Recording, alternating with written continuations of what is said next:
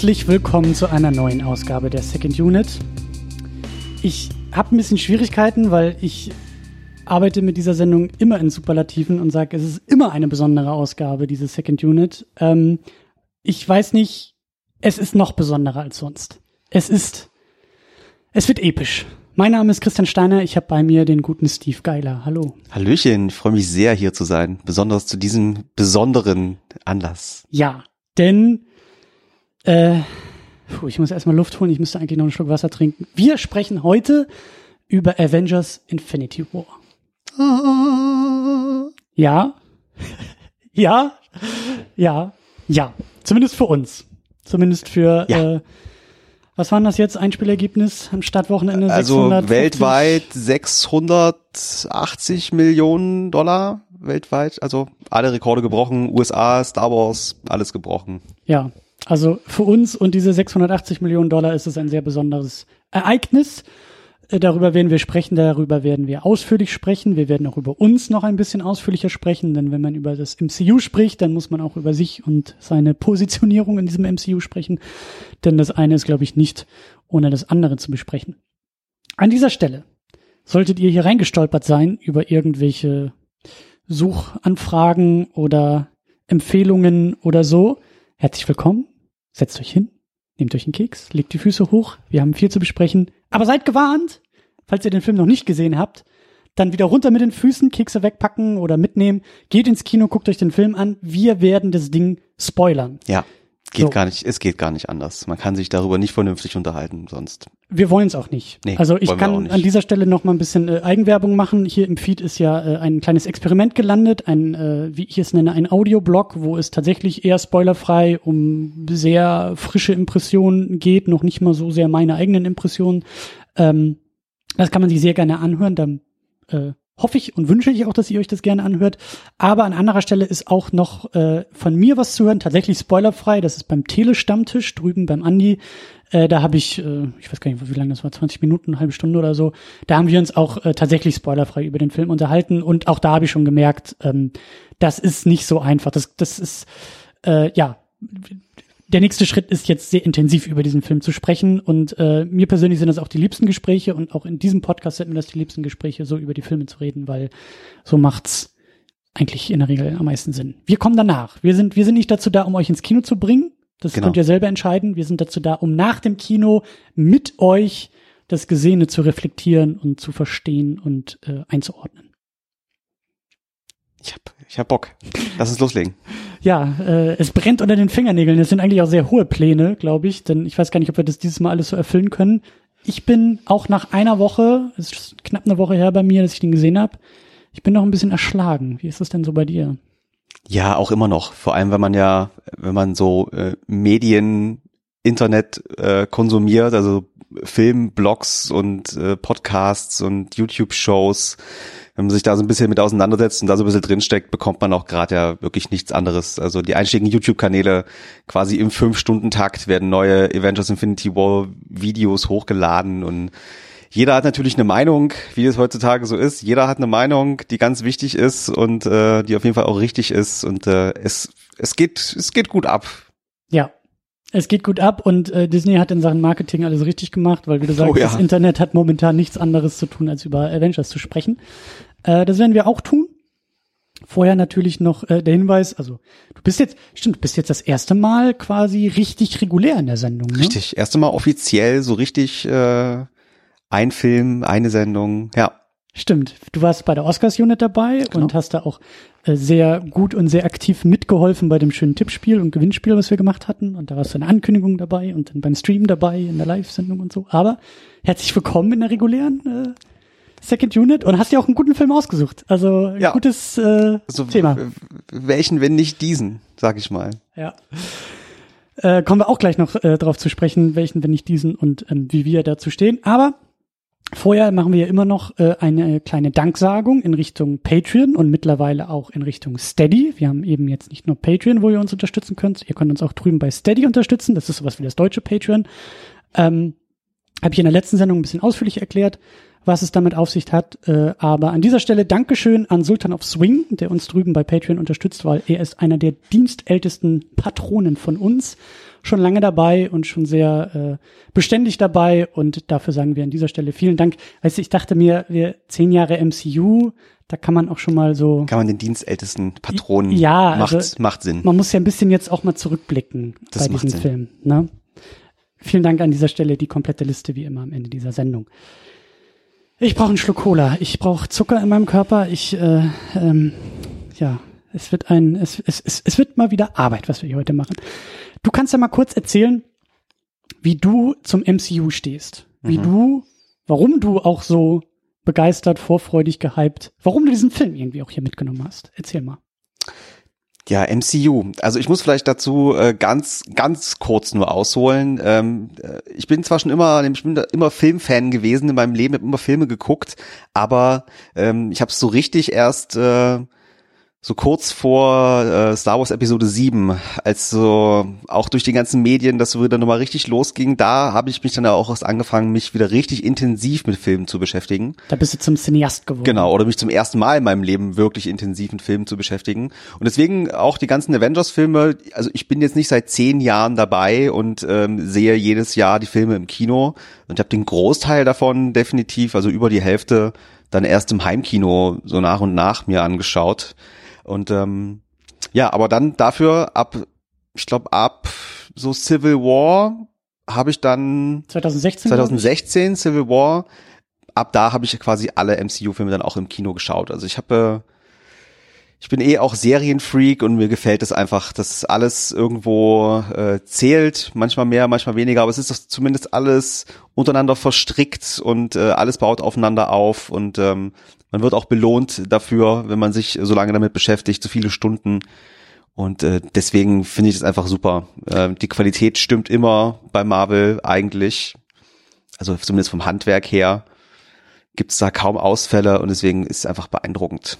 Erzähl mal kurz, was du meinst, wenn du sagst, du hast dich intensiver mit Filmen beschäftigt. Was ist denn da der Unterschied zu der davorigen, weniger intensiven Auseinandersetzung? Ja gut, vorher schaut man halt mal so Filme, ne? Ähm, geht man vielleicht einmal, zweimal im Jahr ins Kino zu den ganz großen So Sachen. der Durchschnittsdeutsche? so der 1,5 Mal? Durchschnittsdeutsche, genau. Aber ich habe dann halt angefangen, mich tatsächlich, klar, meine Lieblingsfilme habe ich natürlich gehabt, so äh, aus Kindertagen, aber dazwischen gibt's halt 10, 15 Jahre, wo ich mich quasi damit gar nicht auseinandergesetzt habe. Und dann sucht man sich halt erstmal so die Perlen der letzten Jahre raus und dann geht's weiter und man beschäftigt sich auch mal mit ganz älteren Filmen, 70er, 60er, 50er irgendwie und ähm, ja, und auch da finde ich, finde ich mittlerweile halt Spaß dran, was ich halt vor drei Jahren auch noch nie gedacht hätte, dass ich mich äh, einen Schwarz-Weiß-Film aus den 40ern irgendwie äh, vom Hocker reißt und dass ich mich dafür begeistern kann. Aber das ist es definitiv passiert in der letzten Zeit und ja, ich glaube, da kann man so den, den Schnitt machen vom Durchschnittsfilmgucker. Du bist vor allen Dingen auch sehr intensiv äh, oder sehr aktiv auf Letterboxd und auch bei Twitter. Das genieße ich auch bei dir, dass du äh, nicht nur deine Filme guckst, sondern du teilst auch zumindest in kürzeren Tweets oder eben in kleinen Rezensionen auf Letterboxd auch so das Gesehene und äh, da, da, so wie eben den Noirvember, den du da letztes Jahr auch mitgemacht hast, so das ist, glaube ich, das, was du meintest mit Filmen aus den 40ern. Genau. Das fand ich einfach sehr schön äh, mitzulesen, wie du die Begeisterung der Filme, der neu entdeckten Filme für dich irgendwie teilst und so. Deswegen, ähm, ja, das, das, das geht, glaube ich, auch so in die Richtung, was du meinst. Nicht nur Filme gucken, sondern auch drüber nachdenken, Genau. so ein bisschen für sich selber einordnen und auch genau, mitteilen. Auch, und auch mal was schreiben und ich höre auch sehr, sehr gerne mir halt auch Podcasts an. Ne? Deswegen äh, bin ich ja auch äh, auf dich dann irgendwann gekommen. Einfach lange Podcasts, die sich nur mit einem Film beschäftigen, der dann mal so richtig auseinandergenommen wird. Ja. Produktionshintergründe und sowas. Das interessiert mich einfach alles. Ja. Ja. Schön. Und dann hast du das MCU für dich entdeckt. Dann, ja, das Und, war dann ja äh, da so da. Äh, und äh, die meisten haben ja gesagt, es ist gut und Superhelden war ich auch schon immer dafür. Also ich habe auch als Kind die ersten Tim Burton Batman und das alles gesehen und also ich war dem Blockbuster-Kino ja sowieso nie abgeneigt. Das ist ja dann das, was der Durchschnittsdeutsche, wenn er denn was guckt, dann äh, guckt er halt den Blockbuster. Mhm. Aber ich habe da dann auch ziemlich früh die, ja, halt die Qualitäten dann einfach erkannt, die dieses Franchise so besonders machen in meinen Augen. Und das ist vor allen Dingen das Serielle bei Die, dir? genau, diese Interkonnektivität, ähm, Mhm. dass die Figuren halt langsam über die Jahre tatsächlich aufgebaut wurden, alle mit ihren einzelnen Filmen, bis es dann irgendwann zum ersten Avengers zum Beispiel kam, zum ersten großen Team ab. Aber dann hat's halt wirklich auch was bedeutet, weil man halt schon zwei, stellenweise drei Filme mit den Charakteren irgendwie erlebt hat und halt ihre Geschichte kannte und wissen wollte, wie das denn so weitergeht. Und das. Ja. Hm. Ich überlege gerade bei mir, weil äh, ne, wir werden zurückblicken. Wir haben zehn Jahre MCU. Das fand ich auch sehr schön in diesem Film, wie gleich am Anfang das Marvel Studios Logo halt eben aus dem IO am Ende so eine 10 macht. Ja. So, ich fand das sehr geschmackvoll, weil es nicht in your fucking face war, so, guck mal hier, zehn Jahre und jetzt machen wir irgendwie die Selbstbeweihräucherung oder so, sondern das war sehr, sehr angebracht. Und dann saß ich halt auch da und dachte, ja, scheiße, das sind schon zehn Jahre, weil ich glaube, ich bin sogar diese zehn Jahre dabei, auch erst in den letzten Jahren wirklich intensiv dabei. Ich habe damals den ersten Iron Man lustigerweise 2008, als da rauskam, äh, damals in meiner Heimatstadt Husum in der Sneak Preview gesehen. Den haben sie uns in die Sneak dann irgendwie gegeben. Ja, komm hier, diese irgendwas mit Superhelden. Keine ja, das, Ahnung, keine Ahnung, was das wird. Ja, das Geile ist halt bei dem Kino auch, dass da wirklich, ähm, also es ist halt nicht so ein großes Kino, was wir da halt haben, ne? Und dann sind da halt eben, also da hast du dann manchmal auch schon drauf spekuliert, dass du gesagt hast, naja, da kommt so in ein, zwei Wochen kommt da irgendwie das und das raus, das wird bestimmt auch schon in der Sneak laufen, weil die haben sonst nichts anderes, ne? Ähm, auf jeden Fall, das wird, das, das war auch so, da kann ich mir so ein bisschen dran erinnern, wie wir da in der Schlange irgendwie standen und glaube ich auch spekuliert wurde, ja, zeigen die diesen Iron Man und oh, was ist das eigentlich? Und das ist ja Comicfilm und das war dasselbe Jahr wie Dark Knight und das war irgendwie noch, die Welt war damals einfach noch anders. Ja. So. Und ähm, ich glaube auch, dass ich damals zum Beispiel, die, also ich würde mich wundern, wenn ich damals die Post-Credit-Scene überhaupt mitbekommen habe. Glaube ich auch. Da äh, war das Verständnis auch einfach dafür nicht da, dass man einfach bei einem Marvel-Film sitzen zu bleiben hat. Ja, und ich hätte es auch nicht verstanden, wenn da mhm. eben Nick Fury sagt, hier Avengers und so. Das äh, hätte ja keine ahnen können, was es wird. Und vor allen Dingen ist ja eben auch entscheidend, damals war ähm, ähm, Marvel Studios noch ein Independent-Studio. Genau. Da war noch nichts mit Disney, da war noch nichts mit, mit äh, Gelddruckmaschine und ich glaube auch, dass die ich glaube, Iron Man war bei, jetzt kann auch andersrum gewesen sein, ich glaube, Iron Man bei Universal, Hulk im selben Jahr bei Paramount. Die, die lagen bei verschiedenen Filmstudios, die mhm. Filme. Obwohl so diese zaghaften MCU-Geschichten da ja schon drin waren, hatten sie zwei verschiedene Partner für diese Filme, weswegen eben jetzt auch Hulk keinen eigenen Film haben kann, genau. weil der Vertrag mit Paramount noch ja. irgendwie existiert und alles ein bisschen kompliziert. Aber was ich sagen will, ist, ich kann mich noch dran erinnern, wie das damals war, als es losging. Ähm, auch so dieses ganze, diese, diese ganzen Vorbereitungen auf den ersten Avengers, so aus der Entfernung und mit ein bisschen Skepsis und ich sag ja, wir waren ja alle noch so jung, wir wussten ja alle gar nicht, was da auf uns zukommt. Ich habe den ersten Avengers, da gab es auch schon die Second Unit, äh, da darf man auch gerne in die, ins Archiv gucken, da müsste eine Folge zu Captain America, zu dem Chris Evans Captain America auch da liegen. Das muss, glaube ich, noch eine einstellige Episodennummer sogar, glaube ich, bei uns sein, weil wir eben nicht Avengers geguckt haben. Der kam damals, da war ich schon in Kiel, der kam da nur im Cinemax in 3D und auf Deutsch und da haben Tamino und ich damals auch gesagt, das machen wir nicht. Und ihr kanntet auch die Filme bis dato? Ich glaube, ich kannte sogar alle, ähm, aber das, das war es mir nicht wert. Also mhm. es war mir jetzt nicht wert, den Film in, also sowohl 3D wollte ich nicht gucken, als auch Deutsch wollte ich halt nicht haben. Und dann war mir klar, ja gut, dann hole ich den irgendwann später auf Blu-ray nach. Mhm. So. Ähm, und dann kam halt dieser, dieser auch sehr für mich durchaus überraschende Mega-Erfolg dieses Filmes. Und man hat gemerkt, okay, da ist doch ein bisschen mehr los. So, und das scheint vielleicht auch ein paar mehr Leute zu interessieren. Und das scheint ja auch irgendwie etwas Größeres geworden zu sein. So, und danach bin ich dann auch öfter ins Kino gegangen. Und äh, ich glaube in Kiel war es dann auch so ein bisschen leichter. Und äh, den zweiten habe ich dann auch schon, den habe ich dann lustigerweise hier in Berlin gesehen, als ich dann irgendwie mal hier war. Und äh, ja, ich habe, ich weiß nicht, ob ich alle im Kino geguckt habe, ich glaube es nicht. Hm. Äh, hier zuletzt auch den Homecoming habe ich nicht im Kino geguckt. Ähm, weil für mich dann auch irgendwann im Laufe der Jahre diese Superheldenbegeisterung so groß wurde. Ich habe meine Masterarbeit in Filmwissenschaft, Philosophie über Superman geschrieben, 2015 äh, nach Man of Steel und so. Da, da war schon klar, ich will auch mehr mit diesem Thema machen.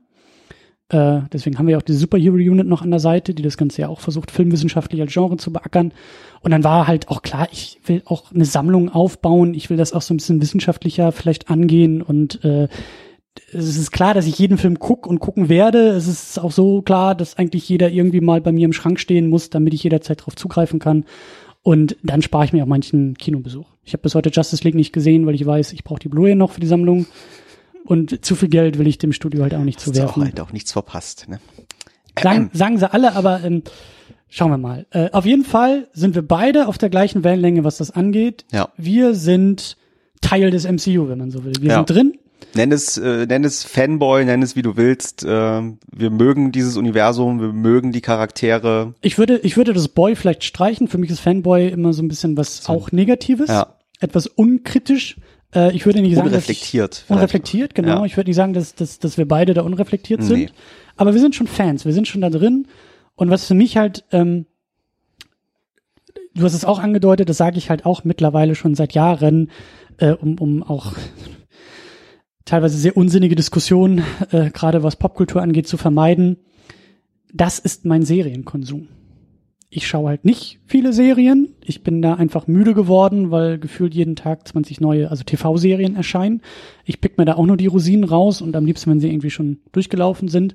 Aber das MCU ist das, ist das, was viele jedes Jahr bei Game of Thrones irgendwie haben mit einer neuen Staffel. So. Da bin ich raus. Könnt ihr gerne, guckt mal, macht mal, aber quatsch mich nicht an, interessiert mich alles nicht. Anders sieht's beim MCU aus. So. Das ist wirklich, wie du auch gesagt hast, meine Serie. Und wir sind eben, das ist auch immer mein, mein Argument bei dieser ganzen Kritik, die sagt, äh, alle Filme sind gleich und äh, äh, äh, ja, mag sein, vielleicht auch nicht, aber was entscheidend ist, wir sind in einer Serie, wir sind jetzt in Folge 20, glaube ich, angekommen. 19, war jetzt der 19. ja. Genau, also wir bewegen uns auf das Staffelfinale zu. Äh, wer jetzt nicht drin ist, kommt auch mit Episode 20 nicht rein, also mit dem nächsten Film, weil Kommt drauf an, was sie machen. Wenn sie sich tatsächlich äh, relativ neu erfinden, ist es vielleicht dann auch wieder ein guter Einstiegspunkt, aber ich glaube eher, dass der dann nach dem nächsten Avengers äh, gesetzt wird. Weil das Ding ist, sage ich ja auch, ne, wenn ich jetzt anfangen würde, äh, nächste Woche dann doch Game of Thrones zu gucken, ich fange vorne an und ich gucke vor allen Dingen auf die Figuren und die Charaktere.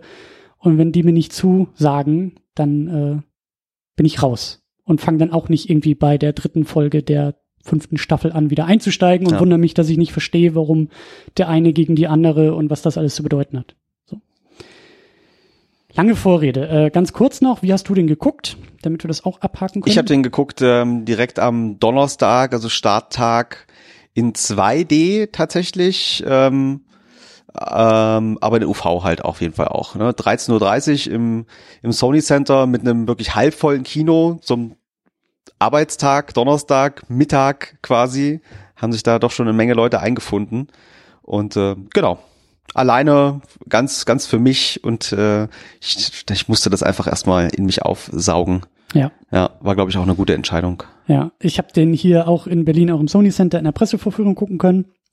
Das war auch Englisch 2D. Also wir haben beide noch nicht das Ding im IMAX-Format gucken können. Der erste Film, der erste ja, Spielfilm, der komplett in IMAX gedreht wurde, in IMAX digital. Aber nicht in 3D, glaube ich, gelesen zu haben. Ja, das genau, der dann leider wieder, es wurde wieder nachhinein halt wieder hochgerechnet oder. Und da ist Berlin halt leider auch wieder äh, cineastische Provinz, denn uns drückt man das Ding auch nur in 3D IMAX rein. ja, Also Trade-off ist es dann auch und ich, ich, ich will den in, im IMAX sehen. Ich will den auf jeden Fall im IMAX sehen. Das 3D hatte ich jetzt zuletzt bei Ready Player One.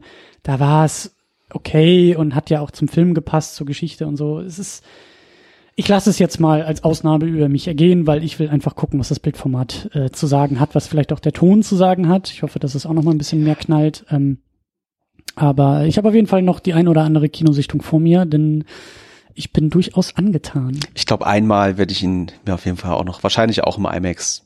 So wie es die Russo-Brüder quasi, na, wenn man bei Nolan sagt, äh, man muss den im IMAX sehen, weil er halt so gedreht wurde auch, dann äh, muss man das, muss man da konsequenterweise das bei den Avengers auch machen. Ich denke auch, ja. Genau. Jo, dann wollen wir mal, oder? Ähm, ich glaube, die Sendung wird ein bisschen tasten und ergründen, warum wir den Film so gut finden. Wir haben uns da ein paar Sachen vorbereitet, werden uns ein paar Sachen rauspicken.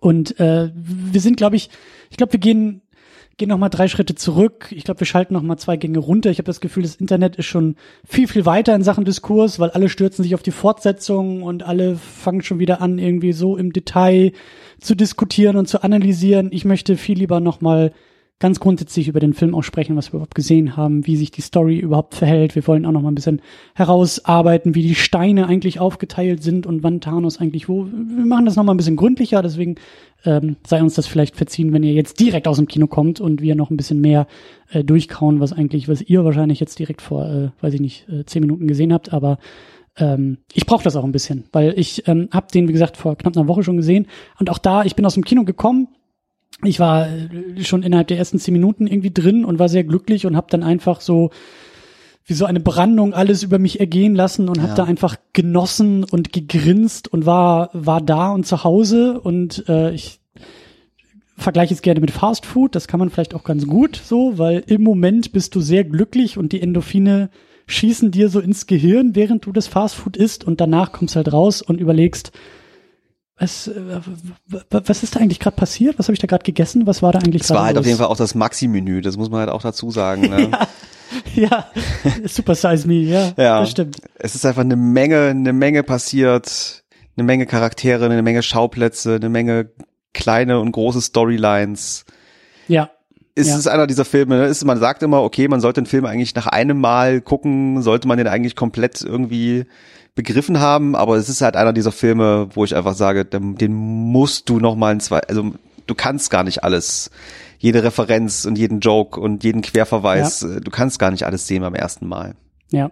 Ich, ich freue mich aber auch drauf, dass jetzt dieser Prozess der Diskussion mit dem Film losgeht. Ich glaube, die nächsten Jahre so nicht nur, also du sagst, äh, man muss, man muss irgendwie ähm, den Film vielleicht öfter gucken. Er, er muss auch ein bisschen altern. Ich bin gespannt, wie der, wie der reifen wird, weil ich noch nicht absehen kann, wie wir in zwei Jahren über diesen Film denken werden, mhm. weil ähm, nicht nur, weil jetzt irgendwie Fortsetzung und was passiert und danach und hm, sondern einfach ähm, wie ja welche Halbwertszeit der Film hat, welchen Impact der Film irgendwie ähm, innerhalb von Blockbuster-Kino zum Beispiel haben wird. Weil der erste Avengers, das ist ja jetzt eben auch kein großes Geheimnis, der war wirklich, egal was man von der Qualität halten mag, der war bahnbrechend.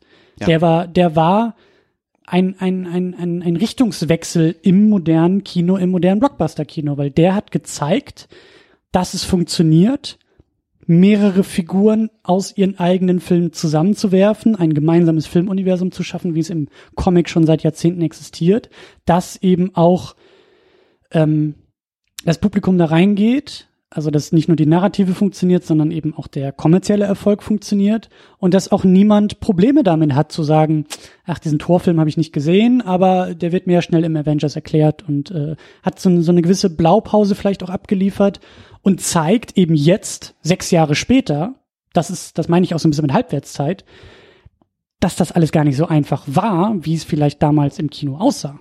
Weil viele Filmstudios haben versucht, genau das oder ähnliches nachzuspielen und nachzustellen, weil es so erfolgreich war. Aber die verschiedenen Filmuniversen oder die, sagen wir mal, eher gescheiterten Filmuniversen haben gezeigt, das ist vielleicht alles gar nicht so einfach. Nur weil es einfach aussieht, muss es ja nicht einfach sein. Das ist wahrscheinlich das schwerste, das schwerste der Welt. Also niemand, kein anderes Studio schafft es halt äh, so wie Marvel, ähm, wie ich das Gefühl habe, halt so ein bisschen über den Tellerrand zu denken. Und ähm, klar, DC und auch andere Filmfirmen, es werden, es werden immer schon die fünf Fortsetzungen werden immer schon angekündigt, bevor der erste Film überhaupt draußen ist so das funktioniert halt nicht. Ne? Also die wollen halt jetzt alle nachholen, was Marvel sich zehn Jahre lang aufgebaut hat, wollen alle ja. anderen das halt innerhalb von einem Jahr machen und man sieht dann einfach, das funktioniert nicht. Ich musste drei Iron Man Filme und drei Captain America Filme und drei Thor Filme irgendwie vorher sehen, damit es halt jetzt diesen Impact hat. Das ist einfach was, was du nicht über Nacht kreieren kannst. Ne? Das musst du dir einfach aufbauen. Du brauchst Leute mit einer Vision, wie es Kevin Feige einfach ist. Ja die sich da wirklich Gedanken drüber machen und die sich drüber, Gedanken drüber machen, wie verbinden wir das alles sinnvoll, dass es einigermaßen Sinn macht und dass wir die Zuschauer bei der Stange halten und das, so jemanden hast du halt nirgendwo anders. Also ich, ich glaube, es hängt ganz viel auch an dieser, mit an dieser einen Person, ja. also wenn es um diese große Vision MCU geht. Ja, an diese Vision zu glauben und diese Vision auch, auch ähm, ja durchziehen zu können. Ne? Also bei aller Kritik, äh, die auch dieses Modell in der Marvel-Fassung äh, mit sich bringt. Ne? Wir haben Edgar Wright aus dem MCU irgendwie verloren, weil der gesagt hat, habe ich keinen Bock drauf. Und ähm, jeder Filmemacher im MCU kriegt mehrere Briefe von Kevin Feige, wo drin steht, ich brauche Folgendes von dir, ich brauche diese Szene, ich brauche die Figur, du kriegst von mir diese drei Figuren in deinen Film, weil äh, ich habe den Masterplan und ich brauche das alles für später mal. Ja. So, und ähm, klar, die, die, die Person ist da entscheidend, Kevin Feige ist entscheidend für das, was hier passiert ist. Aber ich glaube auch, dass, oder was man auch beobachten kann, wenn wir so diese, diese, diese, diesen Bogen auch aufschlagen, so, ähm, viele versuchen es zu kopieren und eigentlich hat es keiner bis zum ersten Avengers geschafft, wenn man mal so will. Nee, gar nicht. Also das weiteste ist vielleicht im DCEU passiert mit dem Justice League. Wie gesagt, ich habe ihn nicht gesehen, aber der gilt ja auch als ziemlicher, äh, ja. sagen wir mal so, er ist in den wenigsten Kreisen so beliebt und so gut angekommen wie der erste Avengers. So, und das ist sozusagen noch das weiteste Modell von Filmuniversum. Dark Universe das ist ja schon nach dem ersten Film irgendwie schon wieder äh, ausgeklungen. Ja. Ne? Cast angekündigt, bevor der Film ins Kino kommt und so weiter und so fort. Und das finde ich auch so beeindruckend. Du, alle versuchen eigentlich noch diesen Erfolg von diesem ersten Avengers irgendwie nachzumachen und da irgendwie anzuschließen und aufzuholen, aber das ist schon sechs Jahre her. Und deswegen meine ich, ist es auch schwer, diesen Film einzuordnen. Es gibt nichts Vergleichbares. Gibt's nicht, nein. So, und die nächsten zehn Jahre werden zeigen, ob es überhaupt nochmal was Vergleichbares geben wird, ob andere Studios so etwas auf die Beine stellen wollen und stellen können, wie ich eben hier in Infinity War zu sagen, zehn Jahre Filmuniversum, 18 Filme, die vorher kamen, werden im 19. Film zusammengeführt, im Grunde genommen. Mit irgendwie, wir werden gleich mal tatsächlich den Cast auch durchgehen und die Figuren kurz mal ansprechen. Das ist schon eine Menge. So. Es ist einfach Wahnsinn. Es, es dürfte eigentlich gar nicht funktionieren. Also wenn man sich das wirklich mal überlegt, wie schwer es erstmal überhaupt ist, irgendwie einen Film dieser Größenordnung ja. überhaupt auf die Beine zu stellen. Ja. Das ist schon ein Wunder. Und es dann wirklich hinzukriegen, das über zehn Jahre lang durchzuziehen und dann irgendwie so einen Hype aufzubauen, dass es äh, selbst am Startwochenende äh, ein Star Wars irgendwie vom äh, Boxoffice-Thron wirft, wo man auch gesagt hat, das hat ja nur funktioniert, weil wir 20 Jahre lang keinen Star Wars-Film gehabt haben. Ja. Und selbst das steckt das MCU noch in die Tasche. Also es ist für mich ein wahres Wunder, ehrlich, wie das, wie das funktionieren konnte und immer noch weiter funktioniert. Ja, und auch, auch der, der Weg zu Infinity War, ne? Wenn du, gucken wir mal den Film davor an, Black Panther, der auch alle Rekorde gebrochen hat und gerade in den USA für sich extrem viele, auch schon Star Wars, glaube ich, da in Schatten gestellt hat, den, den ähm, Episode 7, glaube ich, auch überholt hatte in Sachen äh, Einspielergebnis, also in den USA, glaube ich. Mm, ich glaube schon, ja. Ir irgendwie sowas, auf jeden Fall. Relativ knapp, ja. Sagen, wir, wir können festhalten, das, was viele vermuten und was ich oft online irgendwie so ähm, in so Nebensätzen lese, so, ja, es würde eine Superheldenmüdigkeit existieren und äh, das ist doch alles nur eine Frage der Zeit, bis das alles wieder vorbei ist und eigentlich, eigentlich warten, glaube ich, viele auf den, auf den ersten richtig großen Flop im MCU und wir sehen aber eher das Gegenteil, dass in den letzten Monaten und Jahren halt noch mehr Fahrt aufgenommen wurde ja. und die Dinge halt noch mehr durch die Decke gehen, um eben jetzt mit diesem Infinity War einfach, ähm, ja, Rekorde en masse zu brechen und halt auch zu beweisen, wie du sagst, auch so Star Wars wird in Schatten gestellt. Ähm, dieser Film wurde auch erwartet. Ne? Das ist jetzt ja. eben nicht äh, wie so ein Justice League, also es hat nicht, ich glaube Infinity War hat irgendwie schon am ersten Startwochenende weltweit das Ergebnis von Justice League zumindest, glaube ich, angekratzt. Ja, ja also Justice League hat ja nur, glaube ich, so um die 700 Millionen weltweit irgendwie eingespielt und das haben sie jetzt am ersten Wochenende. Ja. Also es zeigt sich äh, Müdigkeit äh, vielleicht nicht bei allen da draußen. Und ähm, ja, das MCU ist eigentlich, äh, es wächst und gedeiht und liefert eben hier ein, naja, einen ersten Schritt in Sachen Staffelfinale. Es ist quasi, äh, ja, ich würde es schon mit äh, so einer Serie vergleichen. Da hat dann das Staffelfinale ist auch öfters mal aufgeteilt in zwei oder mehr Episoden und äh, das haben wir jetzt einfach hier. Ne? Es, es fühlt sich stellenweise sogar fast schon manchmal so ein bisschen wie nicht nur wie ein Staffel, sondern wie so ein Serienfinale an. Ich habe mhm. schon manchmal das Gefühl, ähm, es könnte auch wirklich nach dem nächsten Avengers auch wirklich in was kom in eine komplett andere Richtung mit komplett anderen Charakteren irgendwie gehen. Also es fühlt sich schon so ein bisschen wie das Ende einer ersten Ära irgendwie an.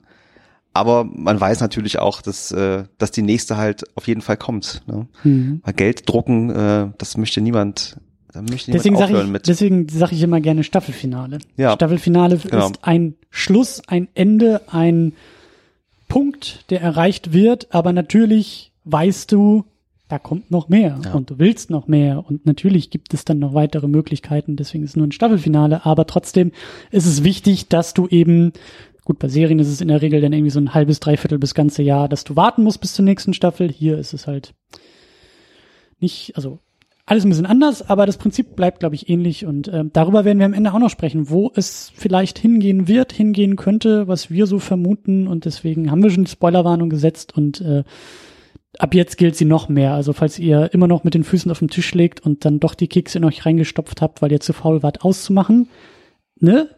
Keine Beschwerden, weil jetzt geht's so richtig ans Eingemachte. Denn wir reden erstmal über den Inhalt des Filmes. Wir versuchen mal ein bisschen den Plot zu rekapitulieren. Puh, gar nicht so einfach, denn dieser Film arbeitet, wie ich finde, sehr klug mit, ich will nicht sagen Episoden, aber das Ganze hat so etwas, wie so Art Vignetten, wie so Art, ähm, ja, was ist es denn?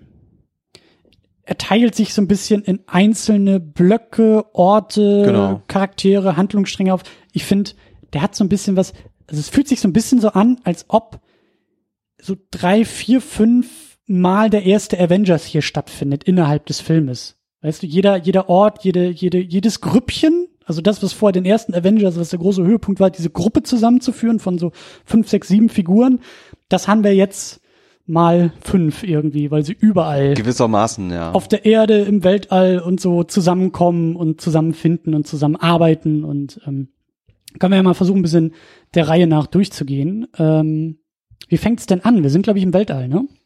Es fängt mit einem erinnern? großen Knall fängt's an. Ja, ähm, erste Szene ist ja das, äh, das Schiff, äh, was wir aus dem Ende von äh, Thor Ragnarok, wir sagen hier mal nicht äh, den deutschen Titel, das hört sich so komisch an. Was war Äh, der? Was war Tag der Entscheidung, der? Ja. irgendwie sowas, genau. Und Tor 3 kann man auch nicht sagen, weil das klingt nach äh, Geh aufs Ganze oder nach dem Zonk. Das ist dann immer so. Tor 3 ist dann die Waschmaschine, Stimmt. ja. Also Ragnarok äh, endet ja damit, dass ähm, Asgard zerstört wird und dass nur eine kleine Gruppe von äh, Asgarden äh, auf einem Schiff zusammenkommen und jetzt da noch vom Planeten fliehen. Mhm. Inklusive Thor, inklusive Loki, der Hulk auch mit dabei gewesen Stimmt. und die Val Valkyrie, Val Valkyrie heißt sie so auf Deutsch, ja, die Tessa Thompson, alle auf diesem Schiff und das ist auch der ganze Rest von Asgard und ähm, ja, es geht halt einfach direkt damit los, dass wir da Thanos sehen auf diesem Schiff und wir erstmal erfahren, Stimmt. dass die Hälfte von diesem Schiff ähm, tot ist schon. Stimmt, es geht auch gleich los. Es gibt Sofort. keinen großen äh, Prolog. Es, wir, Gar wir nichts. werden da gar nicht irgendwie großartig vorbereitet. So, das ist sofort drin. Genau, sofort sind wir da und sofort ist auch Thanos da und er zeigt von der ersten Minute an, was wir von ihm zu erwarten haben. Und was ist das? Ähm, Freundschaft, Liebe, Zuneigung. Auch, auch. Nee, absolutes Chaos, ne? Was äh, das erste, was er macht, ist den guten Heimdall äh, Ja. töten, Ja, den Wächter des ähm, dieser Brücke. des Bifrost. Mhm. Hm. Dieser Regenbogenbrücke da. Genau. Tor auf die Erde zu schicken und eigentlich alle Asgardians, glaube ich, so durchs Weltall zu schießen. Ne? Die haben Genau, er ist so dieser, dieser Wächter von diesem Tor und hat da den Ja. dieses Schwert, um das da so ein bisschen zu lenken, genau. Ja. Ja, Thanos räumt erstmal ordentlich auf. Wir haben auch schon gleich ein, ein äh, ich will nicht sagen Fanservice, aber das ist der Grund, warum dieser Film existiert, um genau solche Momente zu sehen. Hulk versus Thanos, äh, das, was wahrscheinlich auf Schulhöfen innerhalb der letzten Jahre extremst durchdiskutiert wurde, äh, sehen wir jetzt endlich mal. So was passiert, wenn die beiden aufeinandertreffen und wir sehen, Hulk äh, kann noch so wütend sein gegen diesen Thanos, der ja auch schon, glaube ich, den ersten Stein in seinem äh, Genau, den, Gauntlet erst, hat. den ersten hat er sich schon geholt, ja. Ja, so Hulk hat da auch nicht viel äh, zu reißen und zu schaffen. Gar nichts. Äh, er wird ja auch äh, diese seine Kumpanen, die Thanos dabei haben, äh, die halten sich ja gegenseitig noch zurück und sagen so, nee, lass ihn mal, lass ihn mal ein bisschen spielen. äh, Stimmt. So, oder irgendwas in der Art wird direkt gesagt und man denkt sich so direkt, was zur Hölle? Was, was, wie stark ist dieser Typ eigentlich, wenn er gegen Tor, äh, gegen äh, den Hulk kämpft und halt gesagt wird, oh, lass ihn mal, das wird schon. Ja. Ja, ja, stimmt. Das ist eigentlich auch schon so ein, ein, ein guter Rückgriff auf den ersten Avengers. Ne? Da war ja der große, ich will sagen Deus Ex Machina, aber der große äh, Wendepunkt im Showdown, im Kampf um New York äh, war es, dass der Hulk endlich da ist und der Hulk mal ordentlich aufräumt und ohne den Hulk wäre New York in Schutt und Asche zerlegt worden, aber die Avengers haben eben einen Hulk und äh, das bringt jetzt innerhalb der ersten paar Minuten auch nichts, weil Thanos da äh, ja eher aufräumt. Aber das Gute ist, Heimdall schickt ihn gleich auf die Erde und sagt, äh, wir sind eh verloren, aber wir können zumindest noch andere warnen. Stimmt. Deswegen schießt er ihn da einmal durch das Weltall über diese wunderbare äh, Regenbogenbrücke und sorgt zumindest dafür, dass die Erde gewarnt werden kann. Und dann landet eben auch Bruce Banner da äh, bei Doctor Strange, glaube ich, vor der Genau. Tür Mhm. und sagt, äh, he's coming, he's coming, Thanos is coming. So, dann haben wir schon mal da den, den äh, quasi den Plot äh, sich weiterentwickeln, aber da drüben äh, im Weltall ist dann wird noch weiter aufgeräumt. Geht's noch weiter, ja. Ja. Der Thanos bekommt äh, den äh, Tesseract, den, was ist es, der Space äh, Stone. Ist der blaue, ich muss auch noch mal nachgucken, was das jetzt genau war. Mm, Ich glaube, es war so der Space Stone. Genau, den äh, Power den- Stone hat er schon, den hat er sich ähm, von einem Nova Corp geholt. Das haben wir gerade eben auch noch mal irgendwie versucht, alles zu rekapitulieren. Also da war der erste Guardians of the Galaxy wichtig, weil diese, da, da ging es ja um diesen Stein, den sie dann eben in die Obhut dieser Polizeistaat Irgendwie Behörde da irgendwie sowas ähnliches würde ich irgendwo im. Weltall gegeben hat, aber Ja. wir sehen eben schon hier bei Infinity War, Thanos hat sich schon lange drum gekümmert, aber holt sich dann eben den blauen, den Space Stone, äh, der in der Obhut von Loki noch ist. Genau. Als Tesseract haben wir ihn ja oft kennengelernt. Ja. einer, der, einer der Steine, den man wirklich, um den es am häufigsten ging. Captain America, hier der, der Red Skull wollte den schon haben. Genau, Ich glaube, der erste Tor hatte da auch irgendwie was mit zu tun. genau. Und man hatte halt auch im äh, Tor Ragnarok ja gesehen am Ende, wie Loki da äh, in Asgard dran vorbeigelaufen ist und ihn dann wurde schon darauf hingedeutet, dass er ihn nicht eingesteckt hat. Ja. Äh, ja, er übergibt ihn an, äh, an Thanos, versucht dabei aber, versucht er ihn äh, zu töten. Weißt du, und das ist, das ist das MCU. Wenn du in dem Moment, wo Loki kurz Pause macht, also er stellt sich irgendwie vor, my name is Loki. Und holt er kurz tief Luft, guckt rüber zu Thor und sagt, Son of Odin. Das hat eine Menge Bedeutung, wenn du in dieser Serie namens MCU drin bist und zumindest diese drei Torfilme gesehen hast, Ja. weil du weißt, wofür das steht. So. Wenn du aber jetzt irgendwie da reingepurzelt kommst in diesen Infinity War und den irgendwie als, weiß ich nicht, dritten Marvel-Film guckst, dann sitzt du da und sagst, schön für dich, aber was soll das jetzt irgendwie mir bringen? Je mehr Bezug du zu den Charakteren hast, desto mehr Payoff hast du in diesem Film, der eine Menge Payoff in diesen Total. Punkten liefert. Ja. Und auch die, auch einfach dieser Moment, dass äh, Loki mal wieder äh, sich erstmal scheinbar dem dem Bösewicht zuwendet äh, und äh, wieder seinen Bruder wieder eins hintenrum wieder auswischen will. ja. Und dann wird's aber auch wieder wieder gedreht und du siehst, nee, Was, was mir auch klar war, so gerade Ja, nach, ja. nach Ragnarok, so wo die beiden ja auch ähm, immer mehr in dieser einfach, die sind immer mehr in dieser brüderlichen Dynamik angekommen. So Thor weiß, dass Loki ihn eigentlich immer nur eins auswischen will und Loki weiß, dass Thor das weiß und deshalb, aber das weiß auch Thor, dass Loki das weiß, dass er das und so weiter und so fort. Ja. ja. ja. Ja, auf jeden Fall sein Versuch, äh, Thanos zu töten, wie sollte es anderes sein, dann wäre der Film schon vorbei, äh, misslingt und was passiert?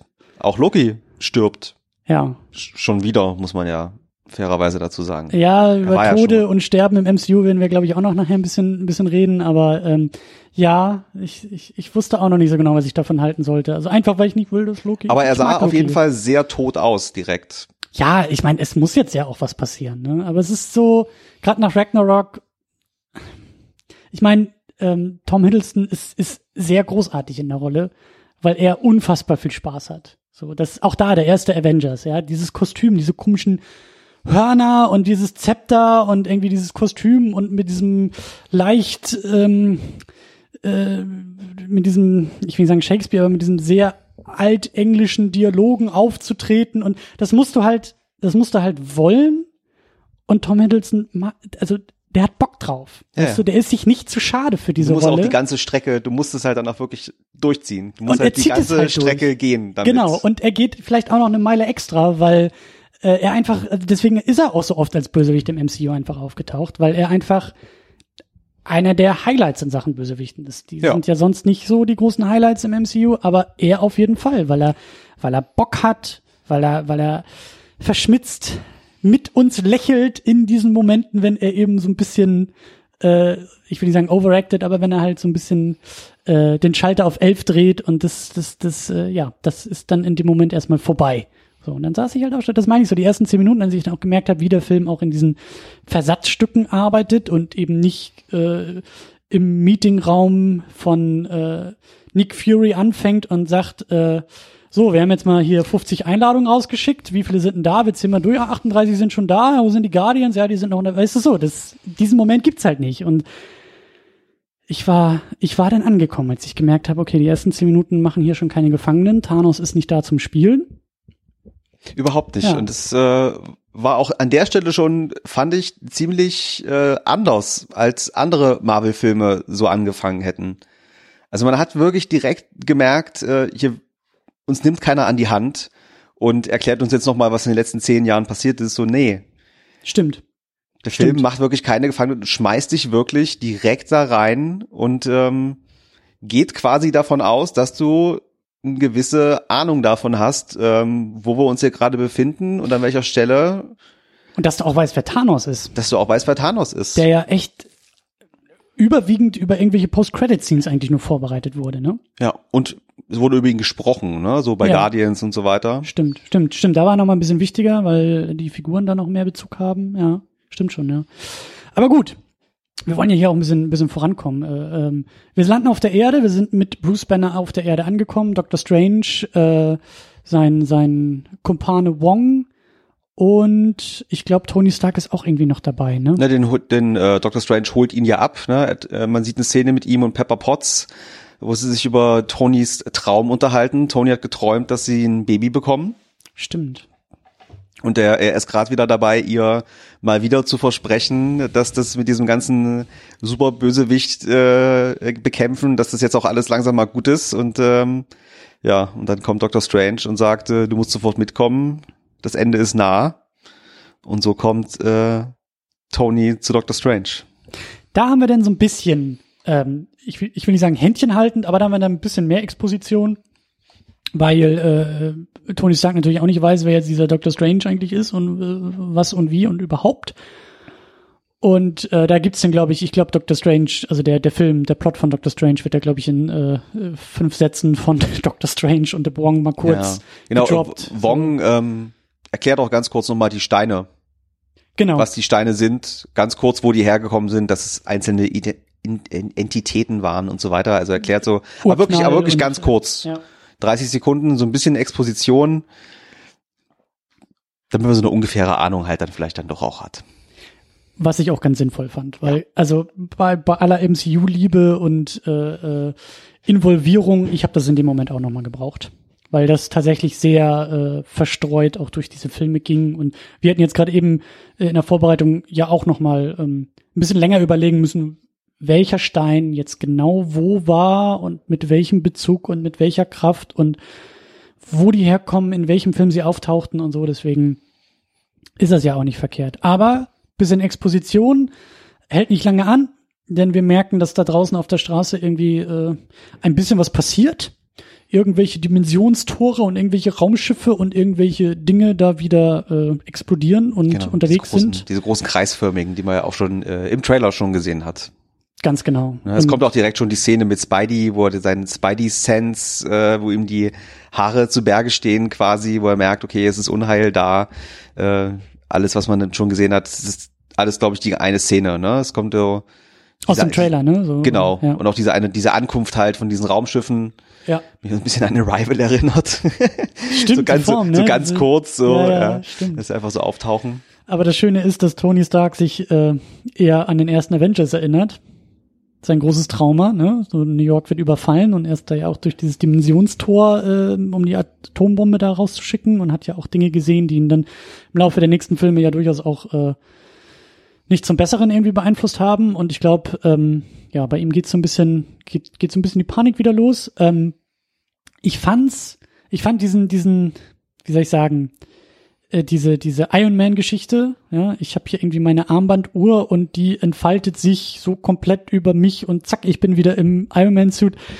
Das fand ich halt auch, ähm, man kann schon eine gewisse Entwicklung im Laufe der Filme verfolgen. Wenn du mal den ersten Iron Man dir anguckst und das aussieht wie so ein 300 äh, Kilo Robotermonster, was er da um sich schlingt und im Laufe der Filme war es dann irgendwie so ein Koffer und es wird immer kleiner, es wird immer kompakter, es wird immer abstruser. Aber irgendwie, ich meine, wir haben im MCU mittlerweile irgendwelche Zauberer und äh, Spinnenwesen und äh, sprechende Bäume und so. Passt noch, aber ich fand es irgendwie ein bisschen hart an der Grenze, muss halt ich gestehen. Was, was sagt er? Es ist Nanotech. Es, äh, ja. So funktioniert's halt jetzt. Ja. Ich sag ja, also im Grunde genommen war Technik schon immer äh, eigentlich Zauberei im MCU, ja. nur halt irgendwie ein bisschen anders erklärt. So. Also habe ich jetzt kein Problem mit äh, gehabt, ganz im Gegenteil. Ich fand das schon äh, ziemlich cool dann, was man auch aus dem Trailer kennt, äh, wo seine seine Füße sich dann quasi so umbauen zu diesem Raketentriebwerk.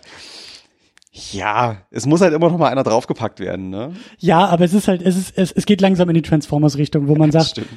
was genau bewegt sich da jetzt eigentlich gerade, wie kommt woher und wie kann es sein, dass es eine Armbanduhr oder was auch immer oder Sonnenbrille oder er hat irgendwie, also naja, irgendwann fängt er an, glaube ich, eine Büroklammer irgendwie anzusprechen und zack ist da irgendwie eine Armada von 300 Ironmans, die da rauskommen. Aber okay, wir haben gelernt, Nanotechnologie kann auch das. Auf jeden Fall, äh, ja, kümmern die sich dann so ein bisschen um New York. Spider-Man kommt dazu. Äh, der Hulk versucht auch irgendwie mitzuspielen, aber hat so leichte äh, Potenzprobleme und kann äh, ja, so kann man es sehen, ja. Äh, streikt einfach mal. Fand ich aber auch sehr interessant, so wie Bruce Banner mit seinem inneren Ich quasi so wirklich diskutiert und ihn so anschreit, ja. los, du musst doch jetzt mal, es ist jetzt Zeit. Ja. Und eben so ganz klar sagt, no. Ja. Ich glaube auch, dass da im nächsten Film noch irgendwie was mit passiert. Also da muss ja auch noch mal so ein großer Triumph kommen.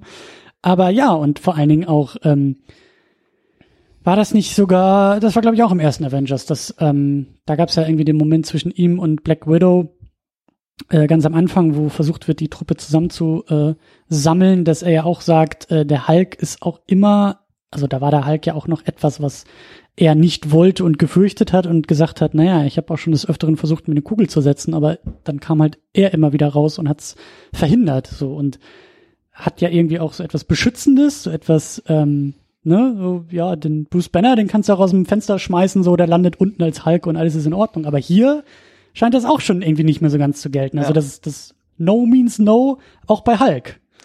Diese, diese ganze Zeit auf, äh, auf Ragnarok, wo er quasi Bruce Banner gar keine äh, Rolle gespielt hat, äh, das hat ihn scheinbar irgendwie äh, geprägt, so ein bisschen. Ich, ich glaube aber auch, dass die Nummer mit Thanos vorher ihn geprägt hat. Ich weiß nicht, ist, ist Hulk bockig oder einfach nur, oder hat Hulk einfach nur Angst? Hat er Angst? Das, das erste Mal in seinem Leben, dass er jemanden gefunden hat, äh, den er nicht einfach mit der, mit der linken Hand besiegt. Ja. An dieser Stelle, äh, es gibt ja auch Leute, die uns hier zuhören, wir reden ja nicht nur für uns, äh, bitte ich darum, einen, einen Pin zu setzen. Vielleicht mache ich da schon mal meine erste Prediction für den nächsten Avengers. Ich glaube, es gibt eine, eine vergleichbare Szene zum ersten Avengers, wo ja dann der große, die große Erkenntnis war, I'm always angry. Und dann kommt der Hulk und das war ja so der, durchaus ein persönlicher Triumph für Bruce Banner, dass er da ja irgendwie eine gewisse Einheit mit dem Hulk äh, gefunden hat, die er vorher abgelehnt hat. Ich glaube, sowas kriegen wir irgendwie in der Fortsetzung. Also so, so, so ein ähnlichen Moment, so ein alles scheint verloren, aber Bruce Banner hat dann doch irgendwie die rettende Idee und wenn es vielleicht einfach auch nur die Erkenntnis ist, äh, ich werde es eh nicht überleben, ich opfer mich hier heroisch, indem auch der Hulk einsieht, dass wir das jetzt hier zusammen tun müssen und dann kommt er raus und was auch immer er denn tun wird, um die Welt zu retten, aber. Aber wenn man es mal so sieht, ne, der Hulk äh, hat sich ja quasi seit äh, dem ersten Avengers tatsächlich auch immer rausgehalten. Er war ja auch beim zweiten Avengers, war ja gar nicht, äh, gar nicht dabei am Ende. Stimmt, ja, also er ist dann ja ins Exil, also Bruce, war es Bruce Banner oder war es der Hulk, der sich da in den Jet gesetzt hat der und Hulk. abgeflogen ist? War der Hulk, stimmt, weil er ja auch als Hulk dann da irgendwie genau irgendwo im Universum er abhaut und ja. ähm, bin ich mal gespannt, was sie daraus, was sie daraus noch machen. Also sie deuten auf jeden, es deutet sich auf jeden Fall an, dass da noch so eine da noch irgendwie was Abschließendes kommt. Deswegen notiert euch diese Stelle im Podcast, schreibt sie gerne auf, setzt sie in die Kommentare. Wir sind zu faul äh, und zu doof, das zu tun, aber ihr dürft es gerne machen, weil im nächsten Jahr kann man das mal wieder rausholen und mal gucken, was so die Abrechnung sagt dann beim, bei der Fortsetzung. Aber gut, der Reihe nach. Wir sind jetzt mit äh, Strange und Spider-Man erstmal durch. Wir haben dann noch dieses Telefon, was ja ganz wichtig ist, äh, aus Civil War. Aus Civil War am Ende, ne? Tony Stark mit dem genau. tollen Flipphone. eine Nummer ist da drauf, Steve Rogers, so im Notfall. Genau, Tony ziert sich erst ein bisschen. Who you gonna call? Captain America. Captain America. Ja, das übernimmt dann auch Bruce Banner, ne? Bruce Banner übernimmt es, äh, den Steve anzurufen. Mhm. Ja, und der Steve wird dann angerufen. Oder? Na, erstmal noch äh, wird ja quasi, Dr. Strange wird ja quasi entführt von diesem, von Stimmt. dieser rechten Handlanger von Thanos. Ich- Von Lord den- Voldemort.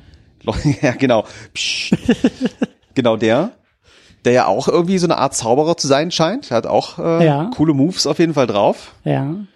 Und ähm, Er, er ist ja, äh, hieß es nicht auch irgendwie äh, äh, Kind von Thanos? Also diese, diese Truppe, die er da, glaube ich, um sich formt, sind das nicht alles irgendwie die Children of Thanos? So wie Gamora ja auch, also diese Ziehkinder oder diese Handlanger, ja. so. Stimmt, ja, der räumt erstmal ein bisschen, erstmal räumt er New York auf und die paar, no, naja, nicht alle sind bisher Avengers, aber Strange, Iron Man, Spider-Man, Bruce Banner irgendwie auch, die kümmern sich um ihn. Genau, richtig. So, dann versucht Tony ihn zu retten, ja, also er wird da hochgebracht auf dieses Raumschiff. Das Raumschiff äh, entschwindet wieder von der Erde, Tony hinterher und auch Spider-Man hinterher. Und da bekommt er ja dann auch direkt schon seinen, seinen Iron Spidey Suit. Genau. Den, den schickt äh, Onkel Tony hinterher, weil Spider-Man nicht auf die Idee kommt, dass das vielleicht Dass man vielleicht in den Höhenregionen nicht ganz so leicht zu atmen ist. äh, Luft Ja. vielleicht? Ja. Aber auf jeden Fall, also ich fand's halt sehr toll. Das, also das, das meine ich ja auch, ne? Es geht halt ganz, ganz viel um die Charaktere. Und hier wird viel fortgeführt, was wir in den anderen Filmen gesehen haben und auch gewisse Payoffs werden da gesetzt. Aber das, diese, diese Dynamik zwischen Tony Stark und Peter Parker, dieses Peter sieht in Tony den großen Mentor, er will ihn beeindrucken, eine fehlende Vaterfigur Vater ersetzen, so auch, ja. und äh, Papa sagt, jetzt geh mal nach Hause und mach deine Hausaufgaben, so ich übernehme jetzt hier und er sagt aber auch, ähm, ich will mitspielen. So, das funktioniert halt für mich, weil das schon auch in einem Spider-Man so angedeutet wurde. Und auch schon in, in äh, Civil War. Da, ne? also, Ja, alles, was Peter Parker will, ist mit den Großen spielen und selber ein Avenger werden. Was auch nicht mehr so lange dauern wird. Ja. ja. Aber gut, erstmal haben wir die Truppe dann irgendwie so Richtung Space fliegen. Genau, Richtung Space gibt noch diese schöne, fand ich eine schöne Szene, äh, in der Pepper Potts ähm, Tony nochmal anruft, in dem Moment, wo er an Bord äh, kommt und ihn nochmal so anfleht, er soll doch zurückkommen und soll nicht schon wieder, äh, Freundchen, jetzt kommen wir nach Hause. genau, und dann wird die Verbindung schlecht und das ist auch bis dato dann erstmal das Letzte, was wir von Pepper Potts äh, hören. Ähnlicher Moment wie im ersten Avengers. Da haben die, glaube ich, auch noch so ein Telefonat, was äh, abbricht, weil Tony da durch das Ja. Ding fliegt und denkt, er opfert sich jetzt gerade für uns alle. So. Genau, aber dann haben wir ja auch noch, dann springen wir nach Schottland. Da haben wir dann äh, Scarlet Witch und Vision, Vision. die da im Exil, im untergetauchten Exil sitzen. Vision, der ähm, sein ja, sein, sein, sein Äußeres, der kann sich ja irgendwie verwandeln und äh, so sehr menschlich gibt, immer noch diesen Stein da in der Stirn hat und anscheinend mit Scarlet Witch zusammen Scheinbar. lebt oder ich weiß nicht, ob es eine Fernbeziehung sein soll oder wie genau da dieses Modell ist, aber die beiden haben sich gefunden und führen eigentlich auch das fort, was wir, glaube ich, haben wir das nicht auch in, war das in Civil War angedeutet? In ähm, Age of Ultron. Da ging es, glaube ich, nee, da kam, ja, da, da, da kamen die, glaube ich, schon so ein bisschen zusammen. Aber ich glaube, in Ja. Civil War war das doch, dass die beiden, also dass, dass die sich auch so ein bisschen näher gekommen sind. Genau, einfach, weil, Vision ja auf sie aufgepasst hat, quasi, Ja, dass sie nicht äh, auch mit einsteigt in den Kampf. ja.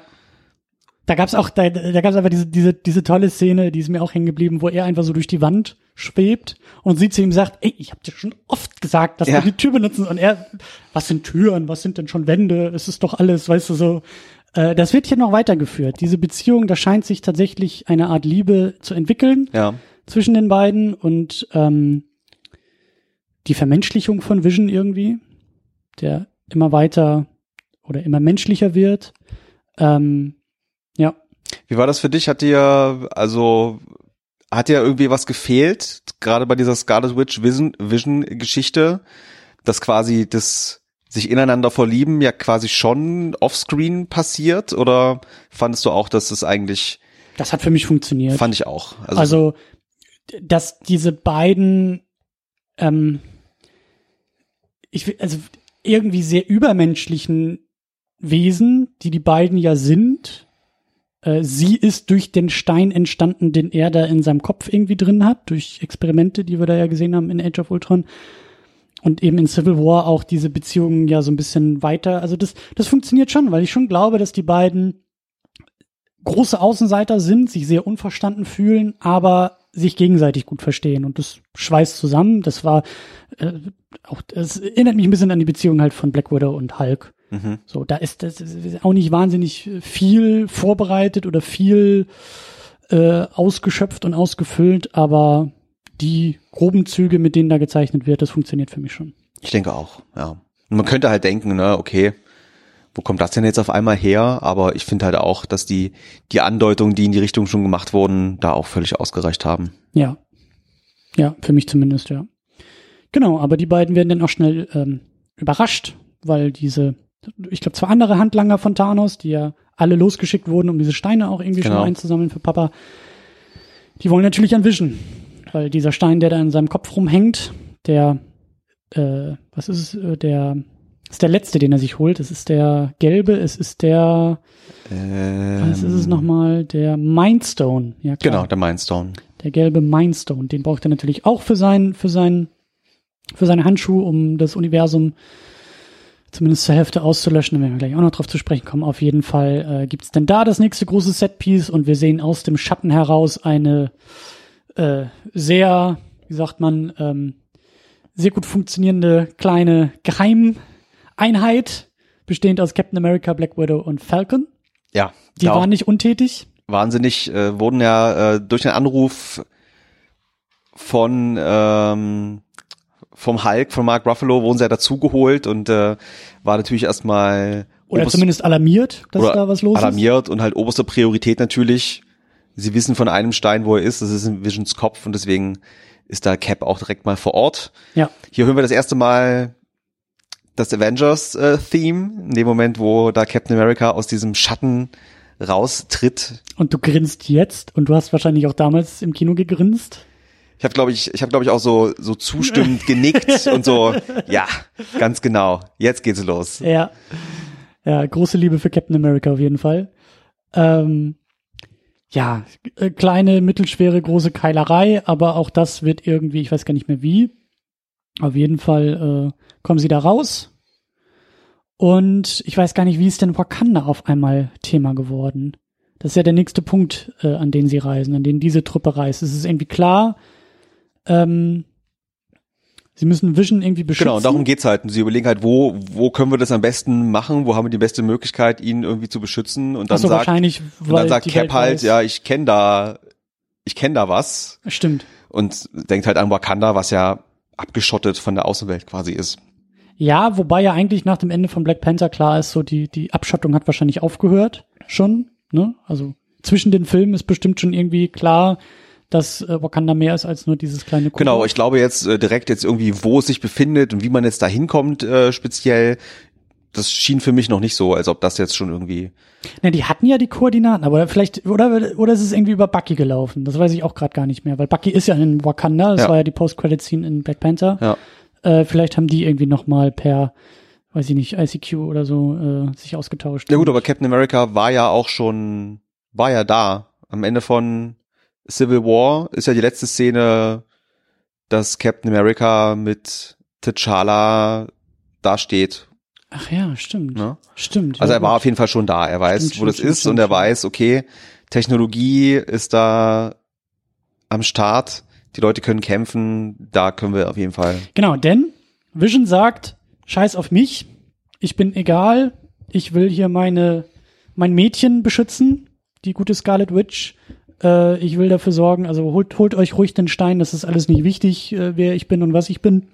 Und die sagt natürlich, nein, du darfst dich nicht opfern und gibt es nicht eine andere Lösung. Und die versuchen sie eben in Wakanda zu finden. Genau wie wir gelernt haben, spätestens in Black Panther, dass äh, die, das Land mit der größten technologischen, äh, wie sagt man, mit dem besten Stand in Sachen genau. Technologie. Und äh, da versuchen sie das, was ich auch, wie gesagt, sehr toll und sehr schön finde, weil dann kommen sie da an und dann wird der, wie ist sie, Shuri? Shuri? Shuri, äh, der, der äh, Q von Black Panther ne, wird erklärt, so wir haben jetzt hier diesen Vision und dann wird mal kurz Age of Ultron äh, rekapituliert. Also das war ja dieses Roboter-Ding und dann äh, künstliche Intelligenz, Tony Stark und ich Bruce Banner und da haben wir halt so ein bisschen und so und äh, haben da halt dieses diese Kreatur erschaffen und auch dieses neuronale Netzwerk und so und ich weiß gar nicht mehr, was war noch ihre Antwort? Ihre Antwort war doch irgendwie so, also sie hat irgendwie diesen Ego-Trip der beiden Männer kommentiert.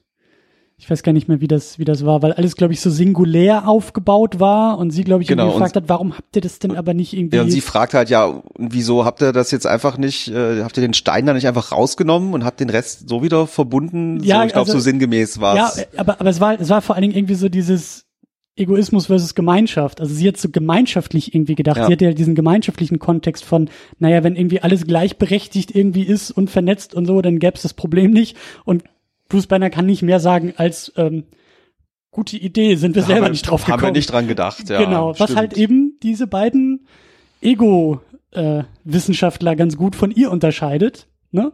Auf jeden Fall geht's dann in Wakanda darum, diesen Stein aus Vision so rauszubekommen, dass Vision weiterhin äh, existieren Genau. kann und sie den Stein im Idealfall irgendwie zerstören können, bevor Thanos irgendwie vorbeikommt. So, wo sind wir dann? Ich glaube, dann geht's äh, in Richtung Guardians, oder? Ja, Thor und Guardians. genau, Thor, der ja da irgendwie so ähm, mit den letzten Atemzügen, glaube ich, irgendwie so zurückgelassen wurde auf dem Schiff. Genau, wurde zurückgelassen und äh, Thanos hat ja dann seinen äh, Handschuh das erste Mal benutzt und zerstört ja quasi dieses Schiff. Und Thor treibt noch so im Weltraum. Und er hatte ja, da muss ich jetzt auch noch mal kurz nachgucken, er hatte doch den, genau, der zweite, den er sich holt, ist der Space Stone. Also kann er seit dem Zeitpunkt, kann er sich halt durch diese Portale, genau, genau. rumteleportieren.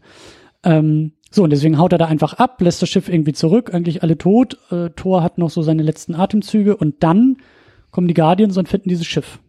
Ich fand auch, fand auch das Intro der Guardians wieder super, weil es wird natürlich wieder mit so einem 60s oder 70s Song quasi wieder gestartet und man, ich fand, man hat, hat sich sofort wieder wie im Guardians-Film gefühlt. Es ist, äh, Die diskutieren erstmal aus, wer der Captain ist. Ja, und Groot super. sitzt auf der Rückbank und spielt irgendwie so ein, so ein Game Watch-Ding aus den 80ern und hat keinen Bock als pubertierender Baum da irgendwie mitzureden und natürlich.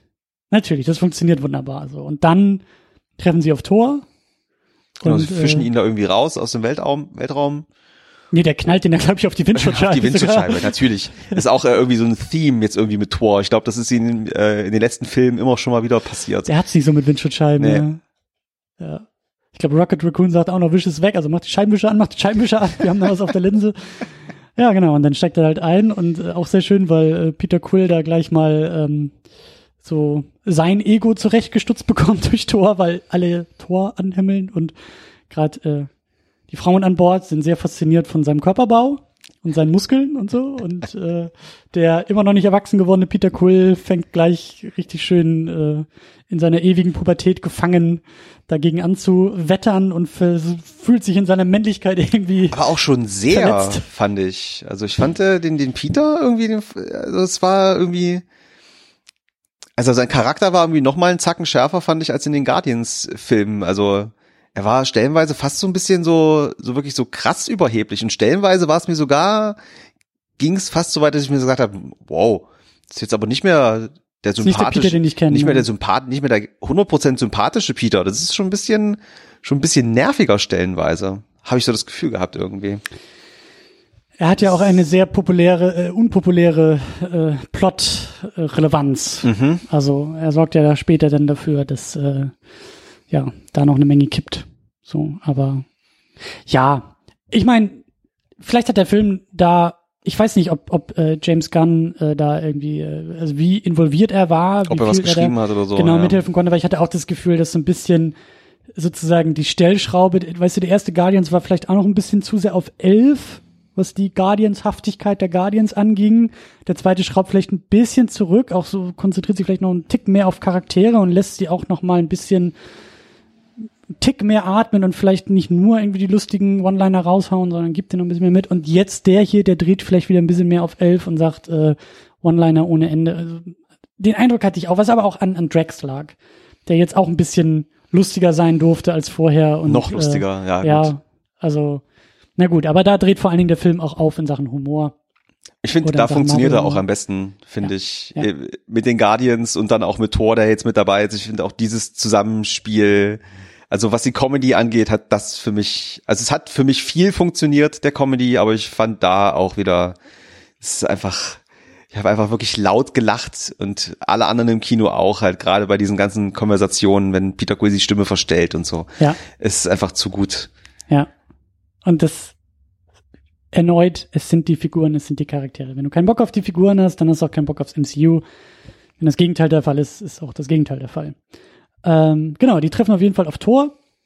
Thor äh, fasst einen Plan. Er weiß ja jetzt, dass Thanos auch unterwegs ist und sieht ja schon, dass der zwei Steine hat und äh, vermisst ganz, ganz doll, ganz, ganz, ganz, ganz doll vermisst er seinen Hammer. Er braucht eine Waffe. Braucht er. Das ist ja so sein, sein Plan bei der ganzen Aktion. Er weiß, er will, er kann Thor vielleicht, äh, nicht Thor, sondern Thanos vielleicht aufhalten, aber ohne sein, was ich sagen will ist, it's Hammer Time. Stop. Ja, Hammer Time. Ja, und dazu wird jetzt da auch diese Gruppe direkt wieder auf, äh, aufgebrochen. ja, Wird aufgespalten. Ähm, Thor und Rocket und Groot und Groot, ja, machen sich zusammen auf die Reise ja, in Richtung dieses ähm, Schmelz. Schmelzplaneten, um sich eine Waffe zu besorgen und Peter und der Rest der Guardians machen sich auf den Weg zum Kollektor, Stimmt, als da auch wiederum ein Stein gibt. stimmt. Mit dem Collector hatten sie auch schon zu tun. Genau, Ich glaube, im, im ersten, ja. ersten Guardians. Genau.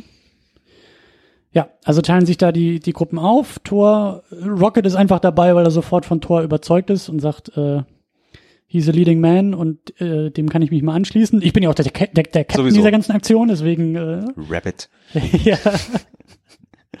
ja, aber ich, auch geil, dass Groot denn dabei ist, so, dass Groot auch sagt, Gehört einfach dazu, ne? Gehört einfach zu Rocket äh, quasi. Ja, aber auch, weißt du, so, da gibt's dann ja später auch noch so einen Moment, wo, wo Groot dann auch so seinen heldenhaften kleinen Mini-Triumph hat als Pubertierender. Aber auch da, ich fand das halt irgendwie, und das hat mich so überrascht, weißt du, das ist wirklich, da zeigt sich für mich, ähm, ich hatte auch große Bedenken bei dem Film, ne, weil so viele Figuren aufeinander zu schmeißen, ich hätte, ich, ich hätte nicht gedacht, dass das funktioniert und wie es funktionieren soll.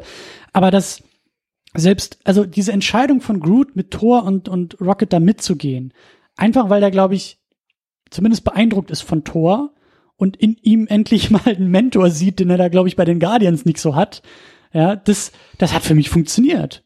So. Das hat für mich funktioniert, dass ich, dass ich, dass, dass er da mitgegangen ist und auch nachher sich dann eben dazu entscheidet, äh, diesen, diesen, er liefert ja quasi den, den, äh, die Halterung für diese Axt. Genau. So. Äh, und, und äh, das meine ich halt, weißt du, es ist, wir sind im Jahr 2018 und ein blöder CGI-Baum, der nicht mehr sagen kann als I am Groot, äh, hat einen triumphalen Heldenmoment, in Der Sinn sich, macht auch noch. der Der Sinn, innerhalb in seines Charakters Ja. auch noch Sinn macht. weißt du, so, das, das ist für mich, das, warum? Das geht doch gar nicht. So, was, was soll das? Aber es funktioniert und es funktioniert für mich und deswegen, äh, ja, das ist für mich eben die große Leistung von dieser ganzen, von diesem Film und auch von dem ganzen MCU, dass wir solche Figuren, dass ich mit solchen, weißt du, ich gehe mehr mit einem CGI-Baum mit, als äh, mit meinem heißgeliebten Superman in Man of Steel, weil ich ganz oft nicht verstehe, was der Typ da eigentlich tut und warum er es tut und was sein Problem ist und wo er herkommt und was das alles sein soll.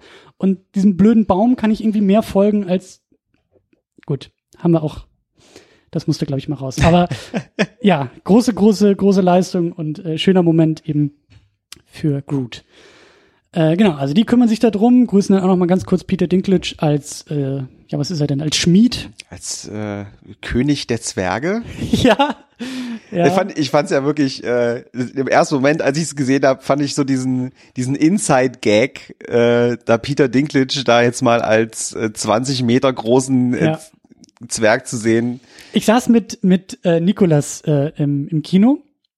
Der war auch kurz zu hören da in einem, in einem Audioblog. Äh, Kenne ich äh, durch Hardy und Cinematic Smash Brothers und so. Ähm, und ich habe mit ihm vorher noch, wir waren uns einig, wir haben, wir haben beide gesagt, so, es wird ein Casting-Cameo-Moment geben, ähnlich wie in Ragnarok, wo auf einmal Matt Damon auftaucht und das ja auch keiner vorher gewusst hat, so äh, und wir hatten halt beide recht mit Peter Dinklage. Das war für mich so der Moment, der irgendwie auch so mittlerweile zu der Marvel-Checklist irgendwie gehört. Du siehst einen Schauspieler, eine Schauspielerin in einer Rolle, die du beide so gar nicht erwartet hättest. Und das war hier Peter Dinklage, der da auftaucht, ja. Genau, der sorgt dafür, dass Thor wieder seine fehlende, sein fehlendes Phallus-Symbol zurückbekommt oder zumindest Neues bekommt. Genau, dadurch lässt er, schießt sich Thor einfach irgendwie mal die Energie von dem ganzen Stern einfach mal so. Ich glaube, ich glaube, äh, ich kann mir gut vorstellen, dass das, dass die äh, Vertragsverhandlungen äh, zu diesem Film, dass Chris Hemsworth gesagt hat, ich weiß, ich bin bald durch mit dem Ding hier, aber könnt ihr mir nicht irgendwie ein bisschen, ich hätte auch gern mal so meinen mein super duper Moment, so äh, gibt's nicht irgendwas, was ich auch tun kann, was ich vorher noch nie getan habe, so ja, dann durchschießt dich halt eine komplette Sonne und du das war das war so dieser dieser Captain America Moment aus Civil War, wo wo Chris Evans doch äh, seine Muskeln da einmal flexen durfte, um einen Helikopter festzuhalten. Ah ja. Weißt du so so dieses völlig übertriebene Muskelausspiel-Moment. Ja, da habe ich mir aber auch echt kurz gedacht, so, hm, okay. Also wenn hier irgendjemand diesem Thanos irgendwie die Stirn bieten kann, dann ist es irgendwie mittlerweile nicht mehr der Hulk, sondern ist es irgendwie echt Thor, weil er einfach äh, Ja. gefühlt halt äh, viel zu overpowered ist. Ja. Aber schön. Aber schön. Und dann, wie gesagt, dieser Moment, äh, wo halt dadurch dann dieser Schmelzofen äh, gestartet wird und er dann halt diese Axt bekommt, den Stormbreaker. Mhm. So heißt ja die Axt. Und dann mit Groot, äh, dass er dass sich quasi den Arm abhackt, äh, damit dieses äh, Ding zusammenhält. Mhm. Und ähm, Und er wieder eine Waffe hat und wieder wie gesagt, God of wann, Thunder wann, wann bekommt er denn, wann bekommt er sein zweites Auge? Er bekommt doch von Rocket äh, ein, Weg. ein Auge, auf dem Weg ist das ja. Rocket hat da noch was rumliegen. Hat er, glaube ich, ähm, von diesem Planeten aus Guardians 2 mit diesen gelben äh, Sexrobotern, wo auch wo Wow, wo man er- Sylvester Stallone das erste Mal, also es ist auf jeden Fall der Planet, wo er sagt, Das heißt, dass, er, dass er sieht, das Auge er her hat. Okay, okay, okay. Es wäre nochmal spannend zurückzugehen in den Film, ob man irgendwo sieht, äh, äh, also ob wir dieses Auge tatsächlich vielleicht schon mal Ja, irgendwo das- gesehen haben, so wie er das einsteckt oder so. Ähm, auf jeden Fall haben wir die Truppe dann auch erstmal versorgt. Und Thor fliegt dann ja zurück zur Erde und die beiden dann mit und dann kommen sie zu, zu der Truppe in Wakanda dazu. Genau, am Ende. Genau, da müssen, dann. da müssen wir aber auch noch hin. Wir haben ja noch, wen haben wir denn noch? Wir haben jetzt die Ähm, ganze, Wir haben Mantis, Quill, Gamora und äh, Drax, ja, die ja zusammen sich auf den Weg zum Collector machen, ja, in das Unknown, aber da eigentlich auch zu spät kommen. da quasi zu spät kommen. Ja, weil man Da- sieht ja irgendwie, dass äh, sie verstecken sich da irgendwie. Man sieht, dass scheinbar Thanos mit dem mit dem Collector irgendwie diskutiert und er den Stein noch rausrücken soll. Ja. Und dann Der dritte Stein für Thanos, der den er dritte Stein, will. Der genau. Reality Stone. und dann kommt es ja so weit, dass ja Komora aus dem Versteck irgendwie rausspringt und auf Thanos losgeht. Vorher hatte sie ja noch den Moment mit Peter Quill und sagt, es Stimmt. wird so weit kommen, dass du mich töten musst. Und ich will, Stimmt. dass du es tust und du musst es mir versprechen, denn ich weiß etwas, was Thanos nicht weiß und dieses Wissen ist so gefährlich und ich kann dir das ja auch nicht sagen, weil er weiß es ja auch. Also mach mir dieses Versprechen, äh, töte mich, wenn ich sage, du sollst es tun. So, und dann ist eben Gamora diejenige, die da dann zu Thanos irgendwie hingeht und ihn da, glaube ich, so ein bisschen aufhalten will. Aber sie sind halt einen Tick zu spät, denn diesen Reality Stone, den hat er sich dann da auch in seinen Handschuh schon reingestülpt, was dafür sorgt, dass wenn halt Peter Quill und alle anderen auf Thanos zurennen, um ihn anzugreifen, nur noch Seifenblasen aus der Pistole kommen. Genau, und auch die anderen Figuren, äh, ich glaube, Drax äh, wird so in so Schichten Zerstückelt, so ja. zerstückelt und äh, mit Mantis passiert auch irgendwas, also verrückte Sachen. Ich glaube, die ist so ein Gummiband. Ich glaube, die ist Ja, ja, so, genau, stimmt. so eine Spirale geworden. Genau, also auch da der Versuch, Thanos irgendwie zumindest zeitlich mal aufzuhalten und dafür zu sorgen, dass er mal Einstein nicht bekommt, äh, klappt auch nicht. Klappt nicht. Was aber klappt, dass Thanos jetzt nämlich die gute Gomorra Ja, in seine Gewalt bringt. ja. Und die ähm, stellt sich dann eben raus, das, was sie weiß, was Thanos nicht weiß, um den vierten Stein zu bekommen, den Soul Stone, den gibt's nicht einfach so, weil die landen dann, die teleportieren sich dann halt in dieses Dimensions-Dingsbums, wo es halt diesen Stein gibt. Kurzer Cameo von Red Skull, den wir auch aus dem ersten Captain America kennen. Fand ich, fand ich, fand ich sehr geil, muss ich sagen. Das war so ein Moment im Kino, wo ich gesagt habe, so, Genau, da hat man auch bei uns gemerkt, dass die Luft. ja. Aber es ist, also nicht ganz Hugo Weaving, der den Red Skull im ersten Captain America gespielt hat, ist es halt nicht. Ich habe in, in den Credits auch nochmal nachgeguckt. Äh, Es ist ein anderer Schauspieler und ich gehe ganz stark davon aus, dass es äh, CGI Red Skull war. Dass Kann die da so ein sein, bisschen äh, rumgebastelt haben oder vielleicht auch digitales Make-up oder was auch immer. Auf jeden Fall, Red Skull ist zurück. Hugo Weaving ist es zwar nicht, aber äh, ja, Red Skull ist derjenige, der am Ende des ersten Captain Americas, glaube ich, über den Tesseract da auch in irgendeine Dimension gefeuert wurde und seitdem dazu verdonnert ist, über diesen Soulstone zu wachen. Ja. Und Gamora sagt Thanos und uns, ja, Pech gehabt, Freundchen, ab hier ähm, hast du verkackt, denn diesen Soulstone kriegst du nur, wenn du etwas opferst, was du wirklich liebst. Genau. Und dadurch, dass ich weiß, dass du nichts auf dieser Welt liebst oder im gesamten Universum nichts liebst, endet deine Reise hier. Starker Moment finde ich auch, wie sie, wie man ihr wirklich für so ein paar Sekunden ansieht, dass sie wirklich glaubt, äh, ha, Freundchen, jetzt haben wir dich. Ähm, Aber dann kullert ihm eine Träne über die Wange. starker, absolut starker Moment, fand ich. Hast du es ihm abgekauft? Glaubst du, das ist, äh, also klar, er hätte wahrscheinlich den Stein nicht bekommen, wenn es nicht so gewesen wäre, aber ich, Gute Frage, ob ich ihm das so abgekauft habe. Ich war auch unsicher, ob es funktioniert. Ähm, aber zumindest ein toller und starker Moment. Ähm, der ihm halt äh, umso mehr, äh, fand ich, auch nochmal so eine, so eine Tiefe einfach gegeben hat, dass es halt eben nicht nur so ein 0815 äh, Bösewicht ist, der halt böse ist, weil man halt als Bösewicht gefälligst böse zu sein hat, sondern da haben wir schon genug im MCU gehabt, die Ja. so funktionierten. Ähm, ja, ganz wichtig, Thanos ist eine ganz zentrale Figur in einem Film. Er ist die zentrale Figur in einem Film. Und ähm, das funktioniert, äh, also Thanos funktioniert für mich ziemlich gut. Ich hatte auch so meine Bedenken im Vorfeld, weil ich, wie gesagt, das Gefühl hatte, ich kenne ihn nur aus irgendwelchen Post-Credit-Scenes, in denen er im ersten Avengers grinst immer kurz in die Kamera und so nach und nach, ja, ich glaube, beim ersten Guardians hat er ein bisschen mehr irgendwie zu erzählen, aber man muss auch dazu sagen, dass Thanos ähm, durch diese indirekte Charakterisierung im Laufe der Filme, denn Thanos hat einen Schergen und der Scherge soll den Stein holen und der Scherge wird natürlich von irgendwelchen Superhelden in irgendeinem Film wieder dann äh, kaputt geprügelt. Das, das hat ihn so ein bisschen inkompetent gemacht. Also es gibt ja, ich weiß nicht mehr in welchem das war, aber es gibt ja die Post-Credit-Scene, wo er selber in diesen Handschuh steigt und sagt, jetzt muss ich es halt jetzt alleine muss halt alleine machen, Mhm. wo man sich auch denkt, ah, gut, das hättest du irgendwie auch äh, nicht erst nach sechs Jahren MCU merken können, das hättest du vielleicht, also, ne? Aber ja, er zeigt, ja. wie schon erwähnt, hier in dem Film sehr schnell, dass mit ihm nicht zu spaßen ist.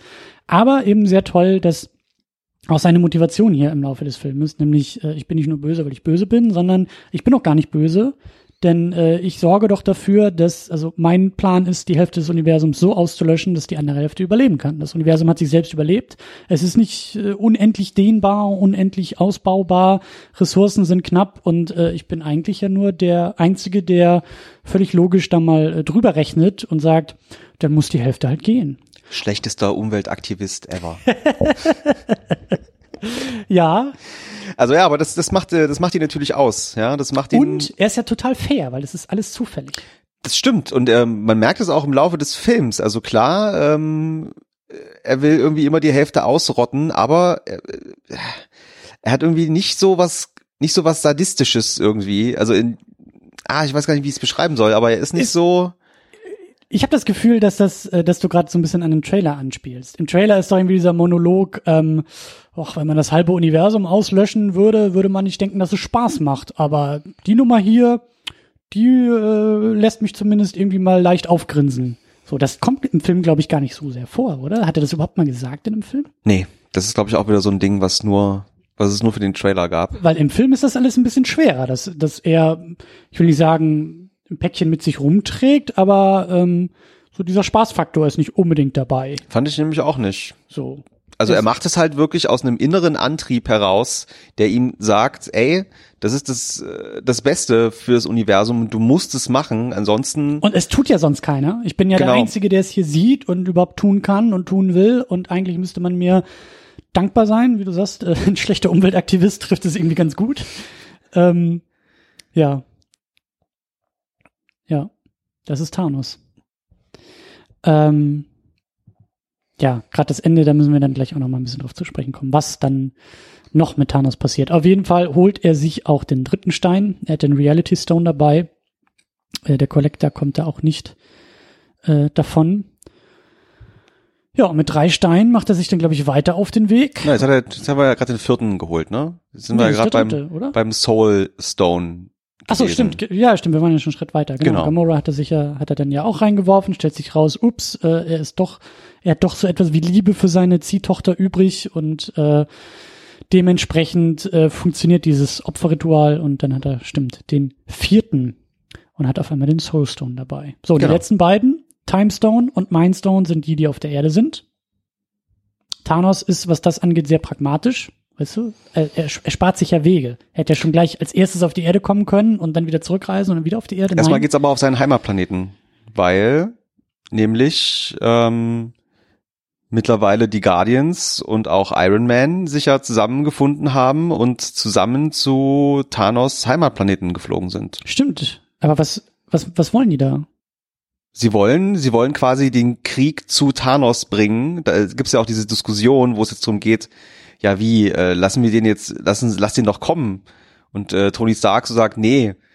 Er Wir weiß ja, er, also das ist das vielleicht, womit er noch am wenigsten rechnet. Äh, Stimmt, wo sie doch diskutieren und äh, Peter Quill, glaube ich, zu Tony dann irgendwie sagt, also dein Plan ist super, außer dass er scheiße ist und mein Plan ist viel besser und äh, genau. Ja, ja, stimmt. Die, die auch auch es gibt in dem Trailer, das ist das das äh, diesen Shot kennt auch jeder, den haben wir uns gerade eben noch mal angeguckt. Ähm, äh, Tom Holland, also ein Reaction Shot von Spider-Man, der dazwischen steht, zwischen Doctor Strange, Tony Stark und Peter Quill, die drei Kerle mit den größten Egos im gesamten MCU. Ähm, und sich anhört, wie die versuchen gemeinsam sich auf einen Plan zu einigen. So, und er steht nur daneben und grinst und ich glaube, das ist, war so ein Reaction-Shot, Ja. der gar nicht mal so gespielt war. Nee. Also, ähm, ja, genau. Stimmt, auf jeden genau, sie, sie, sie bringen, sie wollen den Krieg zu Thanos bringen, aber warum ist Thanos denn auf dem Weg zu seinem Planeten? Das weiß ich auch schon gar nicht mehr. Ähm, naja, weil Dr. Strange den Stein hat, ne? Stimmt. Stimmt. Stimmt. Ja, ja, klar. Macht Sinn. Ich versuche gerade, wie hieß denn der Planet nochmal? Titan, genau. Ja. Der auch ziemlich im Arsch ist. Der auch ziemlich im Arsch ist, ne? Wo ja auch so ein bisschen so die Motivation von Thanos ja herkommt, von seinem Heimatplaneten, weil er es halt da ja quasi gesehen hat, ja. Stimmt. dass es, äh, dass die Überbevölkerung halt dazu geführt hat, dass alle halt nicht gut leben konnten und äh, deswegen der Planet zugrunde gegangen, gegangen ist. Ne? Stimmt. Und da gibt's dann den großen, äh, einen ersten Kampf, einen ersten Showdown, möglichen Showdown mit Thanos, was, wie ich finde, sehr gut funktioniert, weil auch da wieder diese Teamdynamik, die wir aus dem ersten Avengers kennen, die große Frage, funktioniert das? Und was jeder, ähm, was jedes Kind, jeder Jugendliche mit Actionfiguren schon 20 Mal durchgespielt hat, wie Spider-Man mit Tony Stark zusammen und wenn Doctor Strange und Peter Quill und so. Und äh, das, das funktioniert, also das auch da, ähm, diese Set-Pieces und diese Team-Ups, was ja die Avengers auch so stark auszeichnet, eben nicht nur, wir haben jetzt einen Helden mit seiner Superkraft, sondern wie interagieren die? Und dann baut Doctor Strange halt so Steine, so, so Wegplatten in Genau. die Luft, damit Peter Quill drauf rumspringen kann und Spider-Man schlingelt sich um Thanos und alles gleichzeitig und alle arbeiten zusammen, was sehr gut, äh, sehr lange sehr gut funktioniert. So, alle kriegen ein bisschen auf die Schnauze, aber so im Großen und Ganzen scheint sich da was Auch zu überraschend wenden. gut, wie ich fand, also wenn man gesehen hat, wie, wie machtvoll Thanos dann ja so war und wie man aber doch sieht, wie sie, wenn sie alle zusammenarbeiten, Ja. äh, selbst äh, den da irgendwie noch in Schacht halten können und ihm ja auch fast den äh, Infinity Gauntlet, den Handschuh ja auch fast abnehmen können. Selbst Mantis bekommt da ihren Moment, in dem sie Ja. Thanos einfach äh, schläfrig werden lässt und paralysiert und äh, ja, aber scheitert dann halt eben daran, dass Peter Quill merkt, dass seine geliebte Gamora gar nicht mehr ist und dass Thanos sie auf dem Gewissen hat und dass ihm das so nahe geht, dass sämtliche Logik ist nicht viel bei Peter Quill, das wissen wir, aber das bisschen Logik, das bei ihm noch irgendwie funktioniert, dann völlig aussetzt und er dann statt den Handschuh und äh, Handsch Handschuh abzureißen und das Universum zu retten, dann einfach nur äh, dem Thanos auf die Omme haut und sagt, äh, so nicht.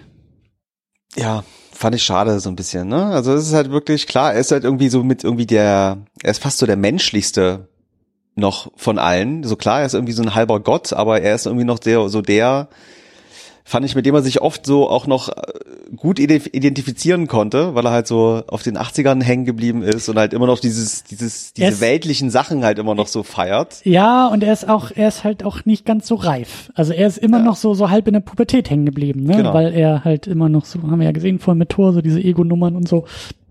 Ähm, ja. Und deswegen auch da, ne, seine Geliebte. Ja. Hat er halt nicht dran gedacht, dass er halt einfach noch mal eine Minute hätte warten können damit. Hm. Schade. Hatte, ja. Ähm, ja, ein Moment, der, äh, ja, es war klar, dass am Ende des Filmes hier irgendwie noch nicht äh, das Universum gerettet ist oder in der Mitte oder zwei Drittel des Filmes. Ähm, aber das, auch das, ich weiß nicht, da bin ich halt gespannt, wie der Film so in den nächsten Wochen und Monaten auch weiter diskutiert wird, weil ich, ich weiß nicht, ob das jetzt out of character war für Peter Quill oder ob ich ihm das abnehmen soll oder ob das jetzt vielleicht ein bisschen zu sehr Klischee war oder ich, ich weiß es nicht, weil diese ganze Beziehung auch mit Gamora, das war jetzt nun nicht, also dass Tony so reagieren würde, wenn seine Pepper irgendwie weg ist, das verstehe ich schon ein bisschen mehr, weil ich mit den beiden mehr, mehr mitgegangen bin mhm. und mehr Screentime hatte und so. Aber hier, na gut, müssen wir erstmal hinnehmen. So. Oder ich zumindest. Ich nehme es erstmal hin. Und äh, naja, auf jeden Fall äh, Plan nur fast aufgegangen und äh, dann ist ja eben so entscheidend. Äh, vorher hat schon äh, Dr. Strange zu Tony Stark gesagt, Freundchen, und auch da wieder Clash of Egos, Freundchen, äh, wir können gerne zusammenarbeiten, aber hier meine Kette, so mein, mein Bling Bling mit dem äh, Timestone drin, ist mir ist mir wichtiger als dein blödes Gesicht. Also weil es halt seine Aufgabe auch ist, ne? Genau, als, wenn ich mich entscheiden äh, muss, dann äh, opfer ich dich, diesen Stein, äh, diesen Stein kriegt Thanos nicht von mir. Ja. So und dann noch bevor es zu diesem Showdown mit Thanos kommt, haben wir dann ja eben so eine kleine noch nicht mal Meditationsmontage. Äh, Auf jeden Fall sehen wir einen Doctor Strange, der einfach mal kurz irgendwie, wie viel waren es? 15 Millionen? 1,4 Millionen oder 14 Millionen. Auf jeden Fall viele, viele Möglichkeiten, Realitäten durchgeht, viele Dimensionen durchgeht. Ja und einfach mal guckt, wie sich das so alternativ entwickeln kann. Also welche Möglichkeit es gibt, um überhaupt äh, äh, ja siegreich aus der ganzen Aktion rauszukommen. Und in der Meditation merkt er dann, dass es genau eine Möglichkeit gibt, um eine überhaupt einzige. Thanos zu besiegen. So, und nachdem er das gesagt hat, also wir haben erstmal den Satz, äh, Tony Stark, ich opfere dich für meinen Stein danach die Erkenntnis, es gibt nur einen Weg und ich habe diesen Weg gesehen, wie wir hier gewinnen können. Und danach kommt dann eben der Moment, wo Thanos den guten Tony Stark im Wickel hat und Dr. Strange eingreift und sagt, Thanos, hier ist der Stein, bitte verschone meinen neuen besten Freund Tony Stark. Und man natürlich auch da sitzt und sagt, und ich ja auch. Ich bin ja auch nicht der Klügste. Und dann bin ich auch erst im Kino oder nach dem Kino nochmal darauf hingewiesen worden, ähm, äh, von der guten Lara, liebe Grüße an dieser Stelle, auch im Audioblog dabei, die auch gesagt hat, ja, ja, aber Strange hat ja gesagt, er hat doch die eine Möglichkeit gesehen. Und er wird ja nicht einfach so diesen Stein hergeben, wenn er das vorher gesagt hat, das wird nie passieren. Weißt du? Is all going uh, according to plan. Scheinbar. Also gibt ja keine andere Erklärung. Warum sollte ihn da jetzt äh, freiwillig einen Stein aushändigen, ne? wenn das nicht irgendwie. Eben. So, das kann man jetzt nicht so ganz sehen, auch mit dem Ende, weil das nicht, also was ist da nach, was, was ist da jetzt der Plan? Wo ist der Plan? Genau. Können wir nicht erkennen. Genau. Aber eigentlich müsste das ja so sein. Eigentlich müsste ja alles in Butter sein. Auch wenn, ist Strange eigentlich noch dabei am Ende nee. oder ist er auch weg? Strange ist. Ja, guck mal. Verflüchtigt sich auch. Ja, siehst du? Aber Deswegen trotzdem, ja nochmal interessanter, äh, dann auf jeden Fall die Frage, was hat er denn da für ein, was hat er denn gesehen? Also wie ist, was, was ja, was ist denn jetzt dieser überhaupt Plan? die Frage? Was ist denn der Plan? Wie geht's denn da jetzt weiter? Wie gehen wir denn jetzt wir? Ich spreche jetzt mal für mich und die Avengers. Wie wie gehen wir denn da siegreich raus aus der ganzen Nummer nach diesem Ende, auf das ja, wir ja jetzt gleich kommen? Ich wollte, wollen wir das Ende erst noch mitnehmen und dann darüber spekulieren? Ja, oder? ja weil ja. ganz entscheidend ist dann ja gut, Thanos hat jetzt schon seinen fünften Stein, einer fehlt noch, so, den äh, Zeitstein hat er jetzt auch schon. Dann springt er auf die Erde, äh, in Wakanda ist sowieso schon die Hölle los, weil da die komplette Armee irgendwie einbricht von, von Thanos und wir quasi New York 2012 Avengers äh, Revival genau. erfahren. Genau. Die wollen halt einfach zu Vision ne, und wollen Vision dem letzten Alles dreht Stein sich um diesen holen. Stein, genau. Wir haben so Herr der Ringe mäßig Massenarmeen von Stimmt. Orks, Dingen, die da einbrechen, die seelenlosen äh, Schergen, Monster-Schergen, die da irgendwie einbrechen. Wir haben den in meinen Augen immer noch besten Satz des Filmes, der auch im Trailer schon großartig ist, and get this man a shield. Das war so für mich der Moment, wo die Brust angeschwollen ist und ich dachte, Ja. yes, Captain America's back.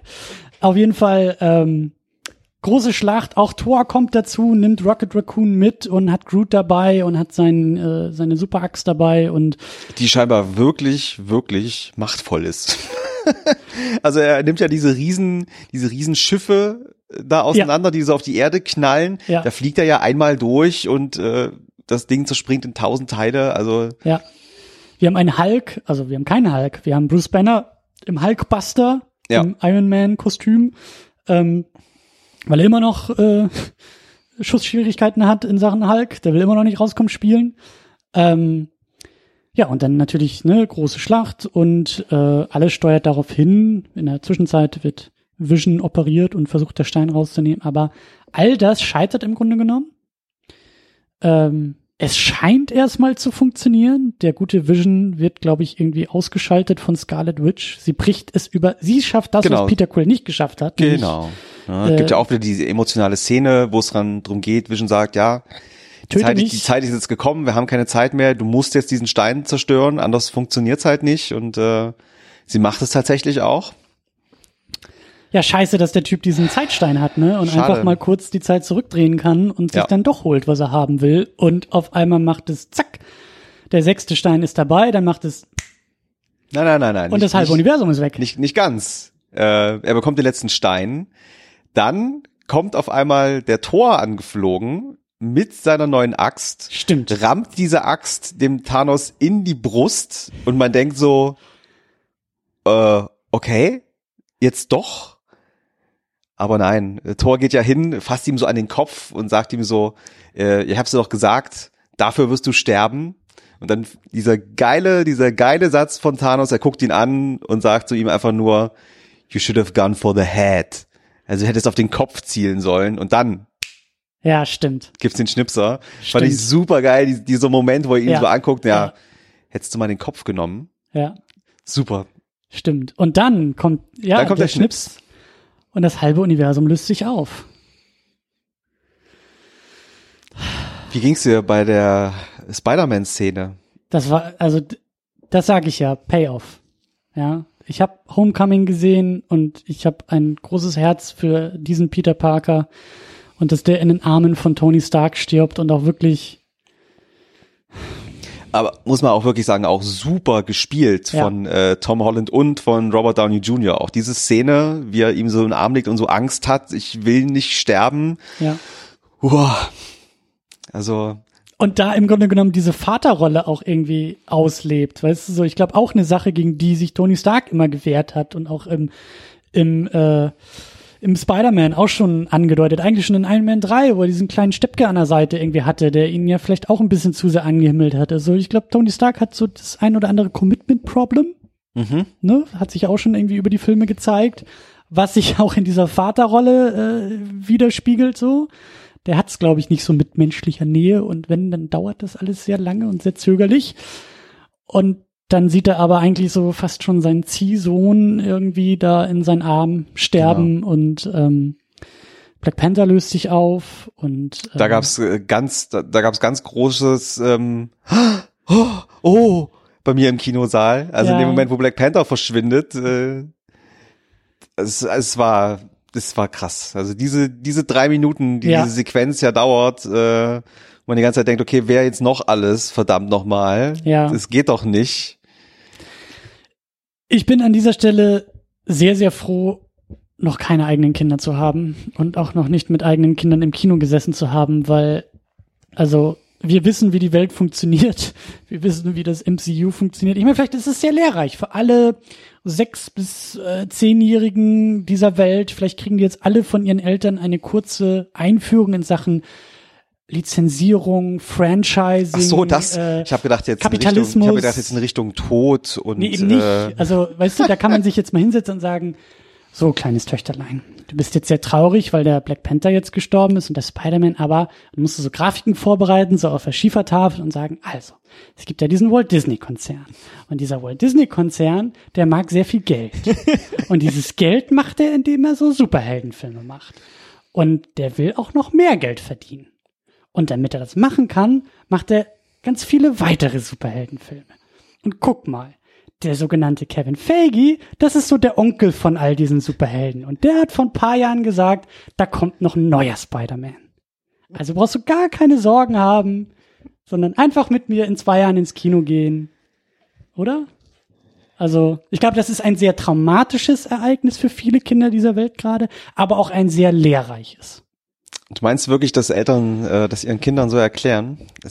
Vielleicht sollte ich da irgendwie so ein, so ein äh, weiß ich nicht, so ein äh, MCU Guide to Parenting rausbringen und irgendwie so so Medienpädagogik äh, Workshops für alle Eltern dieser Welt anbieten, wie sie ja diese doch sehr traumatischen Momente ihren Kindern erklären können. Ja. Und das ist jetzt natürlich auch an der Stelle so ein bisschen äh, der Punkt, wo sich äh, die viele Geister ja auch scheiden bei diesem Film, ne? Dieses Ende. Ja. Spätestens Dieses, da scheiden spätestens, spätestens da. Und ich muss auch sagen, selbst ich, ich war, ich war emotional berührt vom Ende. Ich habe den Impact gemerkt in meiner Bauchhöhle quasi. Aber ich tatsächlich habe ich auch in diesem Moment auch direkt dran gedacht, inwieweit das jetzt ernst gemeint ist und also inwieweit also, das jetzt äh, wirklich. Ich, ich, ich, ich musste auch das. Ähm das darf man vielleicht gar nicht laut sagen, aber in dem Moment, als ich Black Panther aufgelöst hat, dachte ich auch, oh, da verschwinden gerade 1,3 Milliarden Dollar. Puff. Also, weil das Franchise halt so, so genau. wertvoll ist. Ne? Und wenn man dann halt auch nur einen Schritt weiter denkt, weiß man sofort, nee, das, nee, nein. Es bleibt nicht so. Nein, es bleibt nicht so. Da sind wir uns schon mal einig. Genau. Aber wir haben auch vorhin im Vorgespräch schon dran gedacht, ähm, es ist, kommt immer auf den Blickwinkel an, mit dem man die ganze Sache betrachtet. Ne? Ja. So klar, so als Menschen wie wir, die sich damit auch beschäftigen und auch mit News und wir wissen, was ist geplant, was ist in Produktion, was unter Garantie der normale Marvel-Fan, der jetzt nur mal die Filme guckt und sich jetzt nicht mit News etc. auseinandersetzt, weiß der vielleicht nicht, zumindest nicht, ist es so ganz vorne bei ihnen im Gehirn drin. Ja, ja. also ich, ich führe immer noch Gespräche, wo ich Leuten erklären muss, dass Superman und Iron Man nicht zusammengehören. Also, Eben, ne? also von daher wird, wird es für, für viele, für viele Leute wahrscheinlich wirklich diesen krassen Impact auch gehabt haben, die jetzt wirklich denken, okay, fuck, die sind die haben meine Lieblingshelden getötet. Wir haben im Vorgespräch auch schon gesagt, ähm, der Vergleich ist vielleicht auch ganz angebracht. Äh, am Ende von, von Empire ähm, war uns als Kinder, die später Star Wars geguckt haben und wussten, da kommt der nächste Film, so war auch klar, dass der gute Han Solo da nicht eingefroren bleibt, weil wir das ja schon wussten, aber auch damals weißt du halt auch nicht, was da 1980 im Kino gedacht wurde. So. Was genau mit Solo jetzt passiert, dass er da eingefroren ist und wahrscheinlich nicht eingefroren bleibt, okay. Aber trotzdem glaube ich schon, dass das auch äh, damals schon einen gewissen Impact hatte. Und so ähnlich sehe ich das ja auch. Ich bin, ich bin aus dem Kino gegangen und äh, das, das war so mein größtes Problem mit dem Film. Ähm, dieser flaue Magen, mit dem du aus dem Kino gegangen bist, den hatte ich auch, aber eher, weil ich dachte, in einem Jahr muss ich diesen Film wahrscheinlich richtig scheiße finden, weil ich weiß, dass sie die Uhr und die Zeit und alles wieder so zurückdrehen, dass von diesem Film, den ich jetzt gerade so gesehen und genossen habe, eigentlich nicht viel hängen und übrig bleibt. Aber im Laufe der Tage habe ich einfach mein, mein, mein Denken da noch mal ein bisschen äh, ja, überdacht, weil äh, ich kann immer noch, also wir können alle Infinity War großartig finden oder auch scheiße finden, aber ähm, die Meinungsänderung oder, oder sollte das passieren, dann ist nicht Infinity War scheiße, dann ist der nächste Film scheiße. So, und ja, klar, es wird was passieren. Da sind wir ist auch völlig klar. Äh, aber ich frage mich halt auch, in, in welchen Dimensionen. Und ich glaube ganz ehrlich, also irgendwas wird passieren, irgendwie wird die Uhr zurückgedreht. Wir werden da gleich auch noch mal ein bisschen spekulieren können. Aber ähm, ich glaube nicht, dass tatsächlich alle irgendwie wieder zurückkommen. Ich glaube nicht, ja. dass, dass jeder Tod umsonst sein wird, sondern dass äh, da einfach nur ein bisschen was herausgezögert wurde und wir vielleicht das nächste Mal ein bisschen mehr Wunden lecken dürfen. Und äh, es gibt ja auch gewisse Dinge, die in dem Film gar nicht passiert sind, die ich eigentlich erwartet habe und erst realisiert habe am Ende der Credits, weil sie nicht passiert sind, dass ich sie erwartet habe. Wie zum Beispiel, wo ist der Avengers äh, Shot, wo ist der Kreisshot, wo ist das Äquivalent in diesem Film, wo ist der große triumphale Moment, Mhm. Der irgendwie auch visuell uns präsentiert wird, wo dann noch das Theme so auftaucht, dass äh, wir alle irgendwie applaudierend aus den Sitzen springen und sagen, die Avengers sind da und sie retten die Welt. Haben wir nicht einmal gehabt. Wir haben ganz viele Kleingruppen gehabt. Äh, ich glaube aber schon, dass wir noch mal, dass wir irgendwie so etwas im nächsten Film bekommen werden. Ähm, wir werden nicht, also der nächste Film wird, wird das MCU, das erste große Kapitel im MCU nicht so, nicht so zumachen, wie, wie der es hier andeutet. Da bin ich schon ziemlich sicher. Oder glaubst du, es geht genauso düster weiter im nächsten Film? Hm, Bin ich mir, bin mir nicht ganz sicher. Ähm, vor allem fand ich es auch sehr interessant, dass sie ja quasi auch mal entgegen aller Erwartungen Charaktere, ich sag jetzt mal, haben sterben lassen, Ja. von denen man es überhaupt nicht erwartet hätte. Wie zum die, Spek Beispiel? die Spekulationen im Vorfeld waren ja, also end, also ich könnte mir vorstellen, dass es Iron Man ist. Ich könnte mir vorstellen, Captain America ist langsam vorbei. Ich könnte mir auch vorstellen, Thor äh, geht langsam zu Ende. Also man hat ja, wenn dann schon erwartet, dass einer von diesen Ur-Avengers, dass es den jetzt äh, trifft. Und äh, aber Überraschung, Überraschung, von denen trifft's halt niemanden. Mhm. Also das, das eigentliche Core Avengers Team äh, bleiben ja alle völlig davon verschont von diesem Thanos Fingerschnipsen und wirklich die ganzen neuen Charaktere sind ja die, die hier quasi erstmal gehen müssen. Also wenn man jetzt mal von Nick Fury und äh, Maria Hill irgendwie absieht, aber ähm, Die in der Post-Credit-Scene nochmal auftauchen und Genau. verschwinden, aber noch rechtzeitig Captain Marvel rufen können. genau, aber grundsätzlich ähm, sind ja unsere Ur-Avengers alle noch da. Ich Glaub- weiß noch auch nicht, was Glaubst du, das ist Zufall? Glaube ich auf gar keinen Fall. Ich glaube, nichts in diesem Film ist groß Zufall. Vor allem nicht, wenn es um diese um diese Verknüpfungen zueinander geht. Da glaube ich, dass einfach alles eine Bedeutung hat und auch alles irgendwie mit Bedacht äh, da gewählt wurde. Deswegen frage ich mich halt, warum das so ist. Vielleicht. Das ist jetzt wirklich wilde Spekulation, aber vielleicht ist die große Pointe in der Fortsetzung, dass genau das Gegenteil eintrifft. Hab ich mir auch schon überlegt. Alle, die jetzt noch da sind, sind weg. Und alle, die weg sind, kommen zurück. Es ist, ich find's, ja, ich find's wirklich äh, auch, auch wieder eine Leistung dieses Films, dass er halt am Ende dann doch so anders quasi war und halt eben in vielen Teilen schon genau das äh, erfüllt hat, was man sich vorgestellt hat, aber in vielen anderen Bereichen halt auch eben nicht. In vielen Ja. anderen Bereichen mich Ja. dann halt doch überrascht hat, wo ich mir gedacht habe, so, Absolut. wow. Absolut. Also das hätte ich jetzt nicht gedacht, dass er in die Richtung äh, geht. Ein gutes Beispiel ist äh, Thanos. Thanos ähm, sagt immer wieder Balancing. Er will das Universum in ein Ausgleich, in einen Ausgleichszustand äh, überführen. Da gibt's in die Rückblende mit Gamora und da ist das ja auch schon als Motiv. Äh, er sagt es immer wieder, dass es ihm genau darum geht, dass die Hälfte des Universums dran glauben muss, dass die Hälfte des Universums äh, überleben wird. Und ich meine, da, da, da, braucht es nicht viel, um das als zentrales Motiv des Filmes zu erkennen. Und als ich das realisiert habe, dachte ich, okay, das ist also der Fahrplan für diesen und den nächsten Film. Wir schaffen einen Ausgleich nicht nur des Universum-Universums, sondern auch des Marvel Cinematic Universums. Also da muss auch die Hälfte der Figuren vielleicht dran glauben.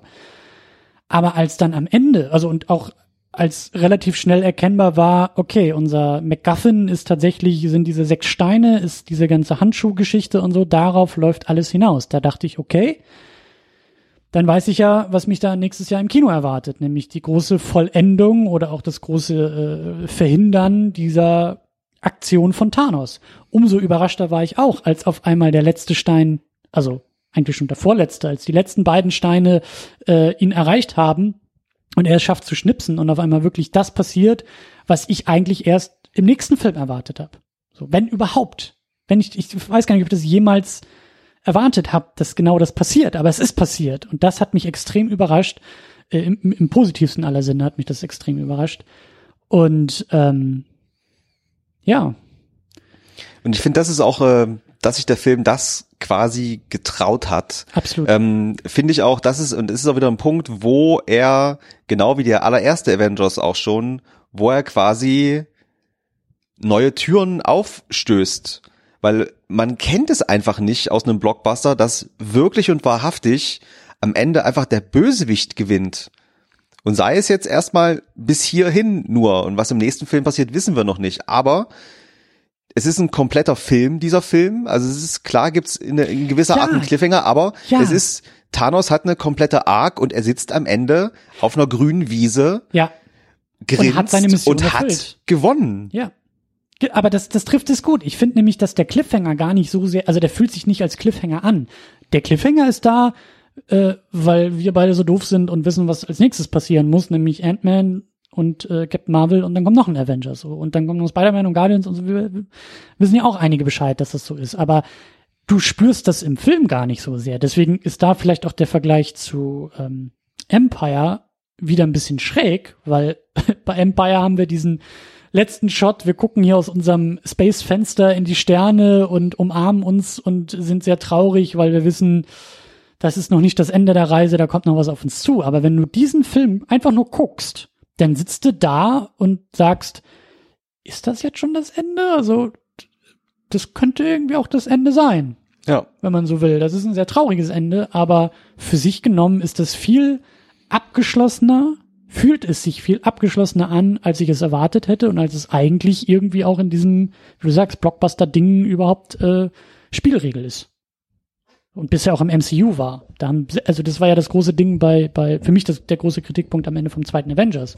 Der hat sich alles andere als abgeschlossen angefühlt, obwohl ich immer dachte, Avengers ist halt ein, ein, ein, weißt du, da rammen wir den Pfahl in den Grund und sagen, hier ist ein Zwischenstopp. Das hier ist erstmal, wir haben was geschafft, wir haben was erreicht. So, und das, dieses Gefühl war beim ersten Avengers für mich der große Triumph. Hat im zweiten völlig gefehlt, weil Ja. einfach schon, es wurde eine Tür zugemacht, aber fünf weitere aufgemacht. Und hier wird einfach eine ganze Menge zugemacht, oder es fühlt sich zumindest zu an.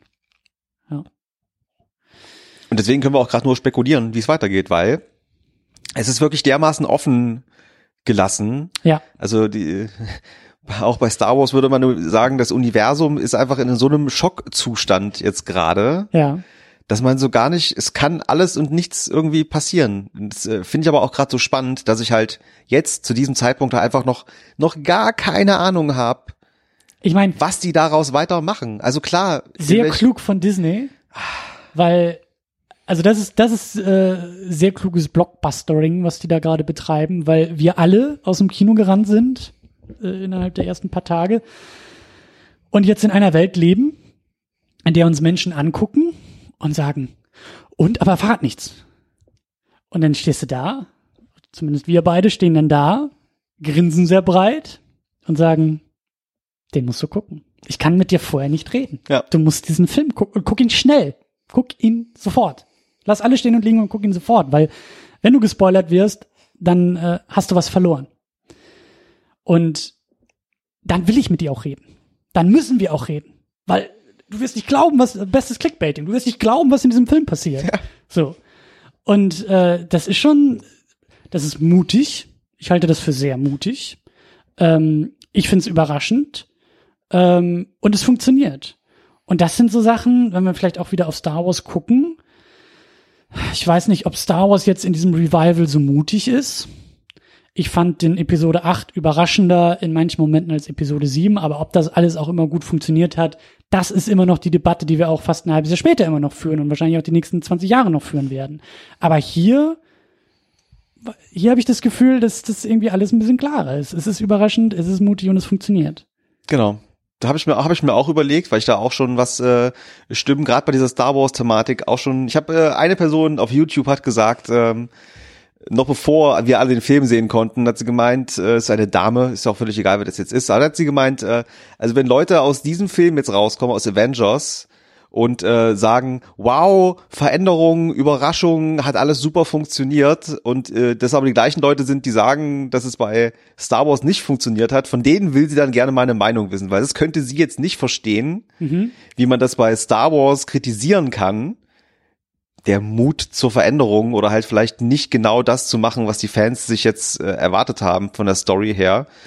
Und das aber bei Avengers dann wiederum, aber es, es fühlt sich einfach anders an, wie du es gerade schon gesagt hast. Es fühlt sich runder an. Vielleicht liegt es auch daran, dass Avengers, also dass das MCU zehn Jahre im Rücken hat und Star Wars den Fluch der Nostalgie mit sich rumträgt. Hm.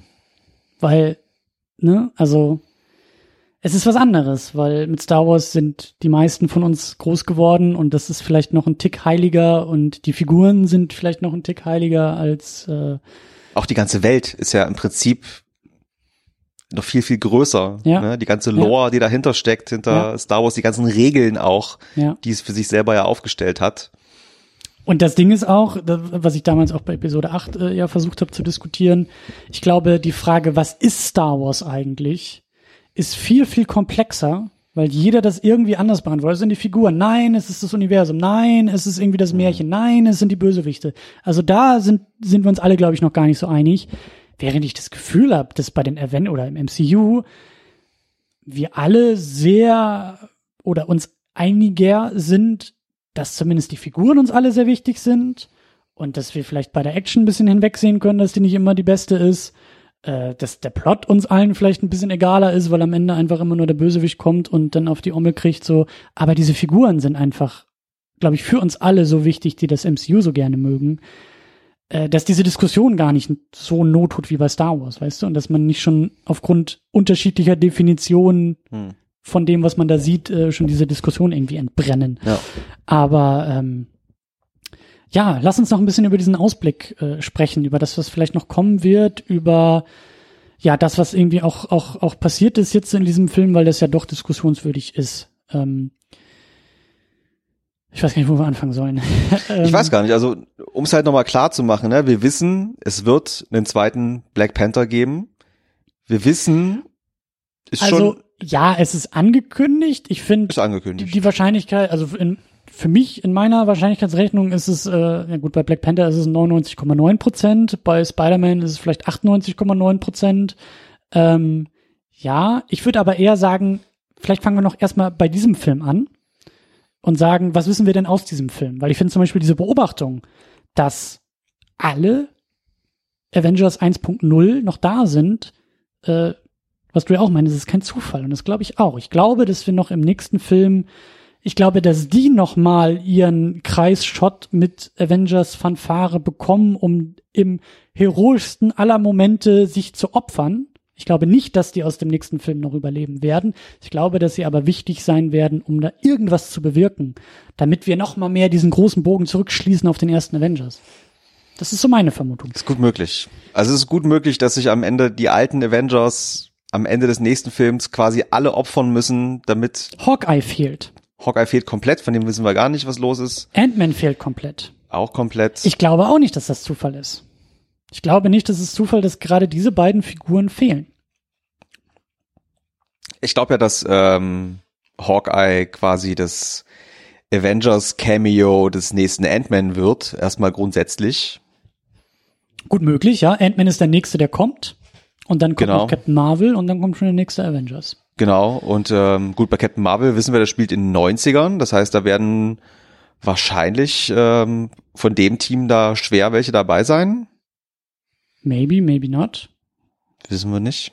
Die Frage ist ja auch, was, wo, wo ist da der Knotenpunkt zu Dr. Strange? Weil er ist derjenige, der sagt, ich hab's gesehen, ich weiß, ich, ich kenne ja die, ich kenne ja den Weg und anscheinend geht er diesen Weg auch.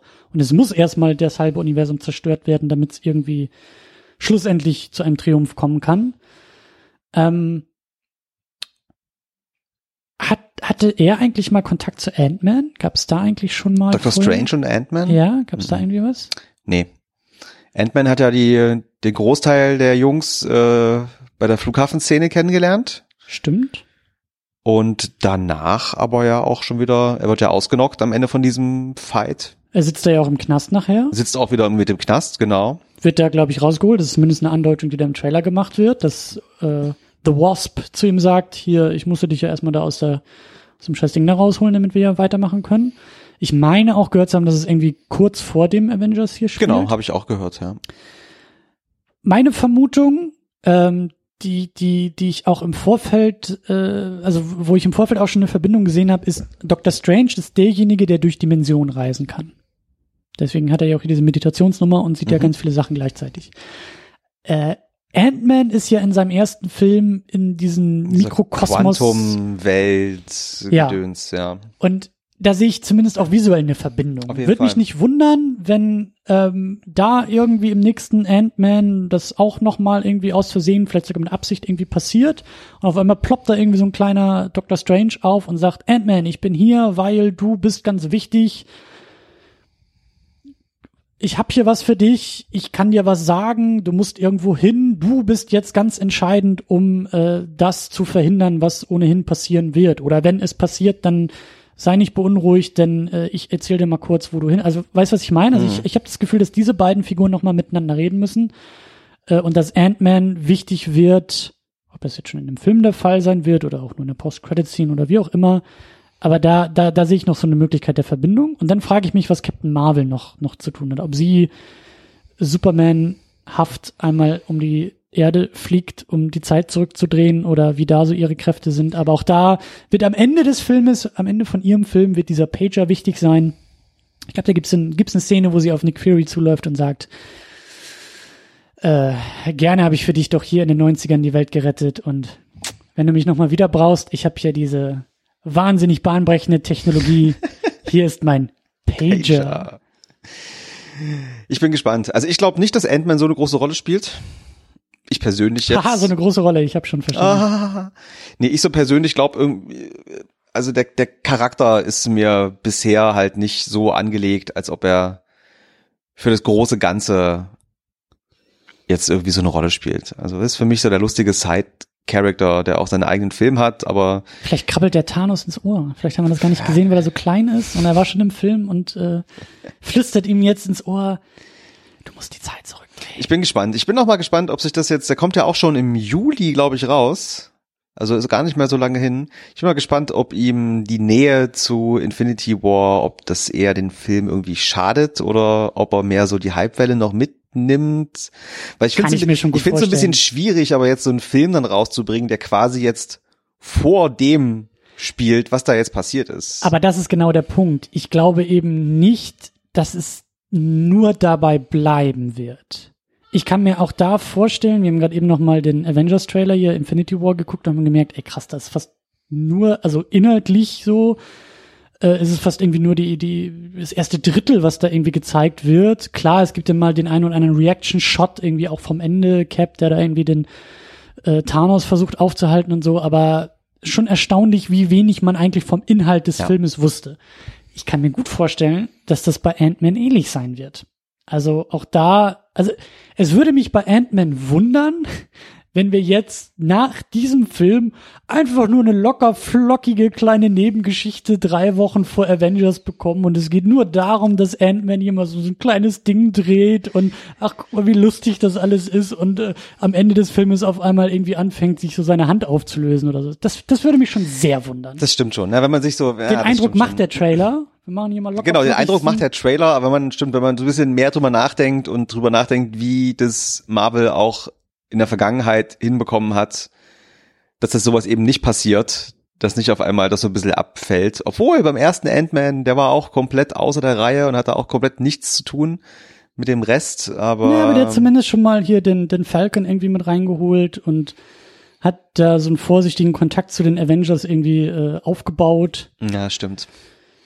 Ich bin gespannt, aber da kann, kann, kann natürlich durchaus sein, dass er da das, wo da die Verbindung äh, passiert, äh, dass davon noch niemand irgendwas weiß. Von uns jetzt so.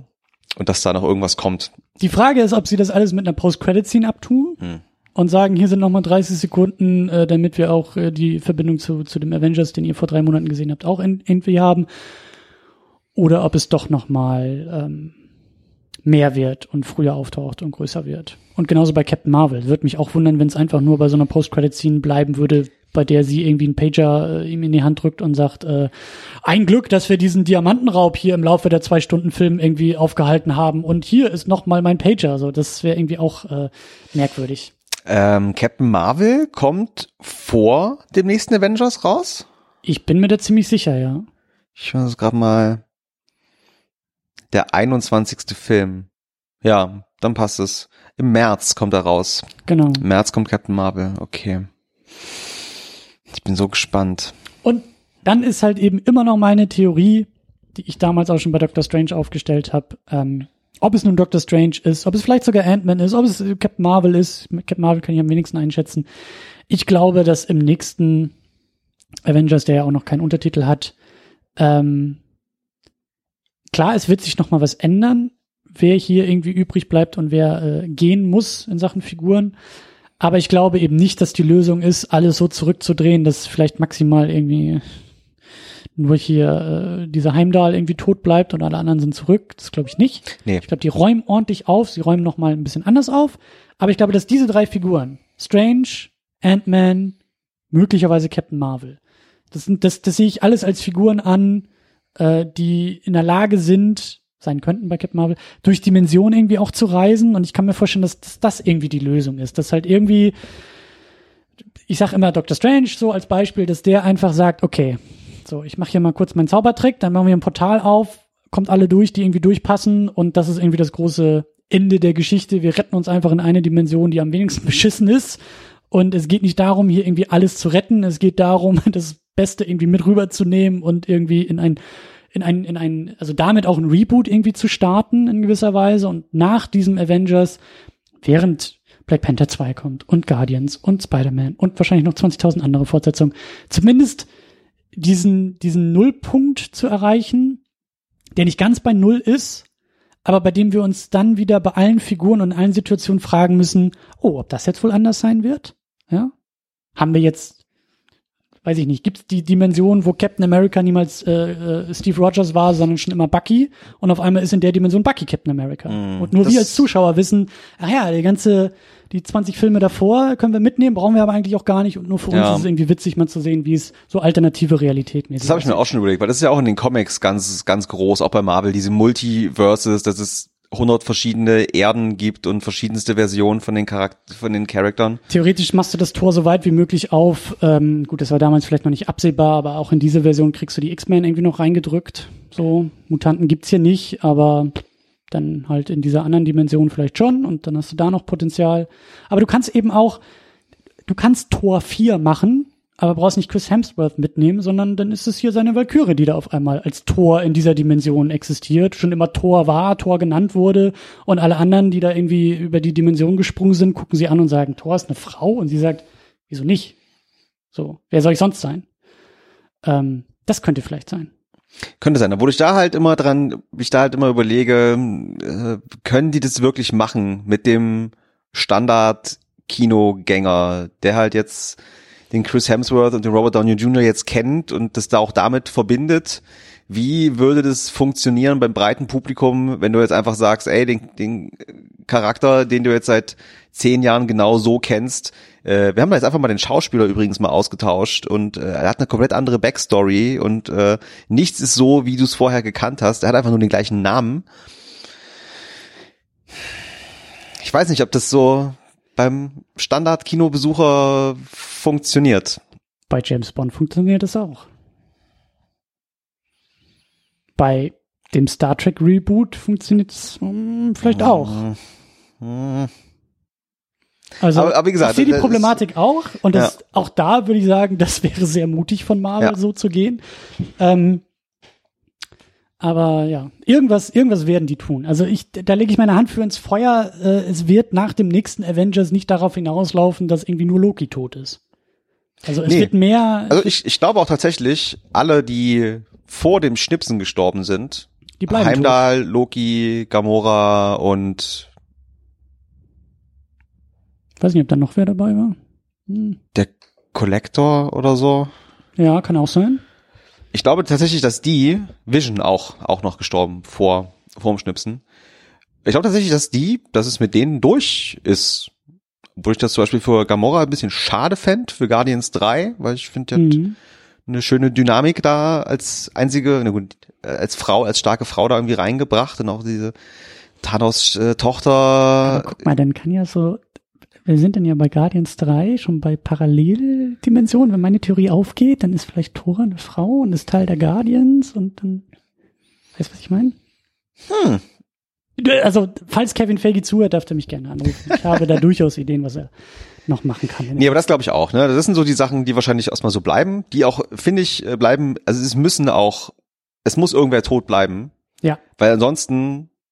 Ich glaube da, ich glaube da ist das Kinopublikum sauerer, wenn genau das passiert oder nicht passiert. Wenn wirklich die Uhren so zurückgedreht wirklich werden. Wirklich alles, das wirklich alles. Dieser Film wirklich absolut konsequenzlos bleibt. Nee, das, das darf nicht, das können sie nicht machen. Dann, dann sehe ich auch eher Stühle fliegen und äh, äh Probleme für weitere Filme. Aber ja. Ja.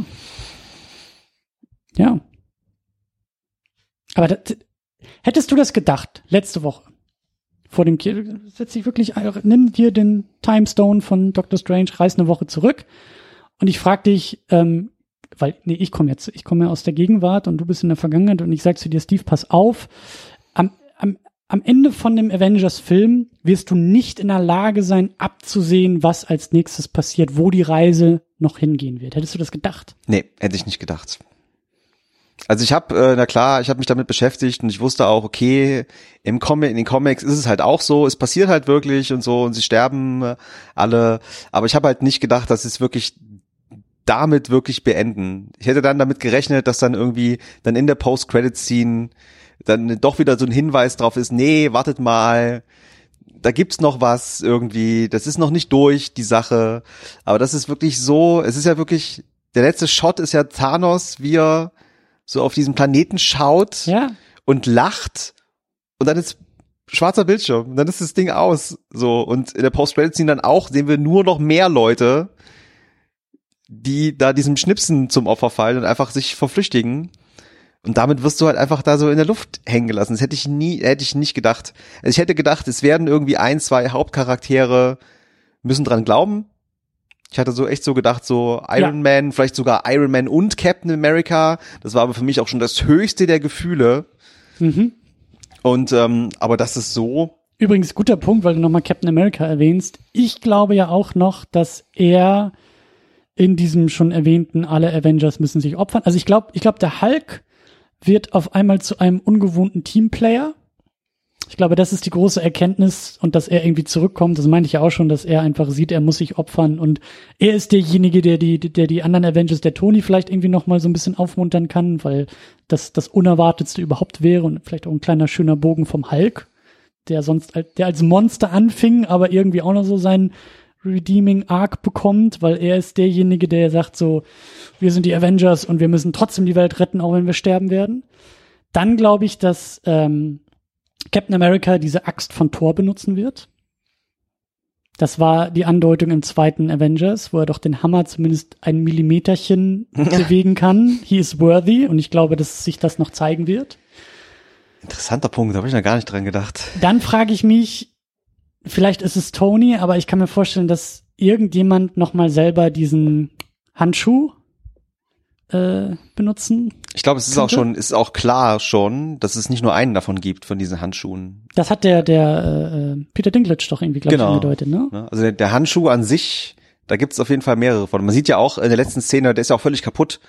Es ist natürlich, das aber gibt es auch schon Theorien, die sagen, vielleicht hat das Schnipsen gar nicht so funktioniert, wie es sein sollte, weil man sieht, wie der ah. Handschuh danach irgendwie so quasi fast zerstört ist. Und da ist auch schon, gibt's auch schon die Fragen, hm, Hat's denn mhm. überhaupt genauso geklappt, wie Thanos sich das so gedacht hat? Oder, ne? Oder gab's da irgendwie einen Kurzschluss im Handschuh und äh, Vielleicht hat Dr. Strange ja doch noch was mit dem Timestone Vielleicht hat gemacht. Dr. Strange den Timestone auch mit irgendeinem Zauberspruch belegt und oder äh, oder Gamora arbeitet von innen heraus mit ihrer Seele nochmal äh, und und und kann da irgendwie noch so Dinge beeinflussen. Naja, ja, aber ich glaubst du, dass wir einfach, also es geht jetzt wirklich das hat nichts mit Masterplan oder Plot zu tun, sondern einfach nur so Shots, Momente, einfach so äh, äh, vielleicht auch ein bisschen Fanservice. So deswegen Hulk als als motivational Teamplayer, damit er seinen Moment bekommt. Äh, Captain America, der diese Axt benutzt, so.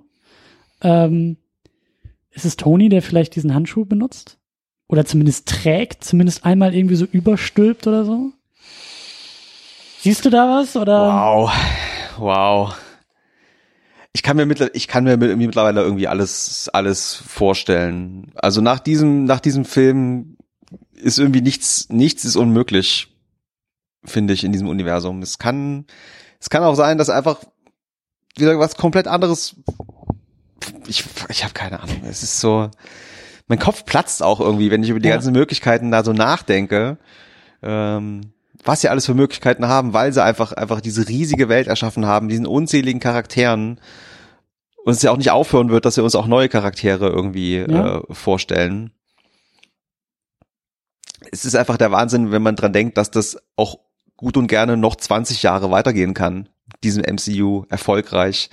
Und dass denen nicht der Stoff ausgeht und die sich immer wieder die ja. genialen Leute, Filmemacher ranholen, die dann auch mal ein bisschen was anders machen und dass das einfach so weiter funktionieren kann. Ich glaube da wirklich dran gerade. Also Superhero Fatigue ähm, habe ich jetzt irgendwie das Gefühl, ist mit dem Film auch erstmal wieder. Und auch da sehe ich, wir wollten ja eh noch über das MCU reden, das können wir eigentlich jetzt auch wunderbar machen, indem wir noch mal ein bisschen weiter so zurückschauen, nicht nur nach vorne, sondern vielleicht auch zurückschauen. Diese Kritik, ich, ich kann sie ja nachvollziehen. Viele sagen, oh, das ist irgendwie alles gleich und das ist irgendwie, die unterscheiden sich ja gar nicht so sehr und es ist immer dasselbe ähm, als jemand, der sagt, es, wir reden hier von einem Genre und ein Genre hat nun mal sehr starke Gemeinsamkeiten und auch Muster und dieses Marvel-Muster ist halt so mittlerweile schon fast prägend für das Genre. Marvel ist schon fast das Genre, mhm. so, weil das, was irgendwie noch nebenher existieren und funktionieren kann, sind schon eben so Genre-Ränder wie Logan, die sagen, jetzt nehmen wir mal ein, eine, eine abschließen, jetzt tun wir mal, jetzt lassen wir mal die Figur sterben. Wie sieht das denn aus?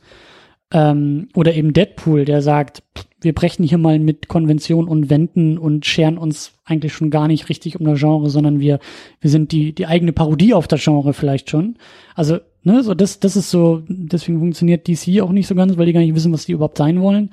Ähm, aber dieses Marvel-Ding, das funktioniert, wie gesagt, weil es dieses Genre so, so im Kern, also das kann man den, kann man den vielleicht vorwerfen, ich weiß auch nicht, also ich tue es auch nicht, aber also nicht jeder muss mit Genre brechen, um gut zu sein. Marvel hat sich einfach drauf fokussiert, das Genre knallhart zu erfüllen die Bedingungen des Genres knallhart zu erfüllen. Es ist so wie, nicht jeder Western kann Neo-Western sein. Und mhm. damit wir einen Neo-Western bekommen konnten, brauchten wir auch erstmal den klassischen Western und den Italo-Western. Weißt du, das ist Genreentwicklung, aber wir sind halt noch nicht, diese Genre ist noch nicht so weit, wird vielleicht auch nie so weit sein, weil es einfach so fantastisch, so, so, so groß ist und so, so viel Geld einbringt. Aber was ich sagen will ist, Marvel ist der Kern dieses Genres und ist die Blaupause des Genres und hat schon in den letzten Jahren das Genre nicht neu erfunden, aber die arbeiten halt mit Geschmacksrichtung. Genau. Du kriegst, Marvel ist das Vanilleeis der Superheldenfilme, aber dann streuen sie dann mal Schokoladenstückchen rein, dann machen sie mal eine Sahnehaube oben drauf. Beim nächsten Film ist es dann vielleicht noch so ein Vanille-Kirsch-Flavor, den sie dir anbieten. Du kommst nicht weg vom Vanilleeis. Das bleibt ein Vanilleeis, was die da machen. Aber wenn du mal genauer nachguckst und ein bisschen genauer hinschmeckst, dann merkst du, das unterscheidet sich doch ein bisschen von dem Vanilleeis, was ich da letztes Mal gesehen habe. So.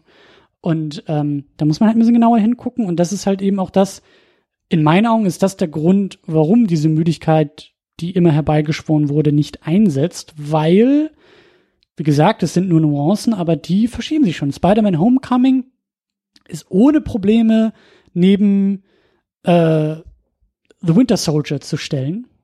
Diese beiden Filme kannst du nebeneinander stellen und sagen, ja, Gemeinsamkeiten, aber du kannst genauso gut auf die Unterschiede hinweisen. Und die sind auch riesig, gerade bei diesen beiden Filmen. Ne? Also vom, vom Grundkonzept her. Die Frage ist, wie guckst du drauf? Ja. Ich, ich würde sagen, also im Detail wahnsinnig unterschiedlich. Wenn du aber auf die grobe Sicht guckst, Superheld, Bösewicht, Welt wird gerettet, ja klar sind die gleich. Ja. So. Ja, aber das, das, also da sehe ich auch den Erfolg des MCUs, dass sie auch gerade jetzt in dieser dritten Phase, wo ja das Geld wirklich nur so reinströmt, nicht faul geworden sind. Und da haben auch auch da haben sie es dann gerade halt wirklich umgerissen. So gerade jetzt so die ich glaube mal sind die letzten also so seit Guardians 2 auch, ähm, was da an unterschiedlichen Sachen, oder auch davor schon, ja, wie gesagt, Winter Soldier ist aufgebaut und hat ganz viele Elemente von irgendeinem 70er Jahre Spionage-Thriller. So, dann haben wir die, die ja. Highschool-Komödie, wir haben die, wir haben die Space Opera, wir haben den Heist-Movie. Die bedienen sich einfach an so vielen Genres, so dass einem, dass einem da halt das nicht so vorkommt, als würde ich immer wieder das Gleiche sehen. Wenn man halt halt dann, wenn man es mag und wenn man auch gewillt ist, halt unter die Oberfläche so ein bisschen zu gucken. Ja. Ich, wie gesagt, ich kann auch verstehen, wenn man das nicht machen möchte, wenn einem seine Zeit dazu schade ist, da irgendwie viel rein zu investieren, wenn man halt sagt, ma, nee, Ja. ist halt wieder nur so ein Superheldenfilm, ist für mich alles gleich, kann ich, respektiere ich auch, weil wenn man sich damit nicht beschäftigt und wirklich nur so von außen drauf guckt, ist es vielleicht auch so.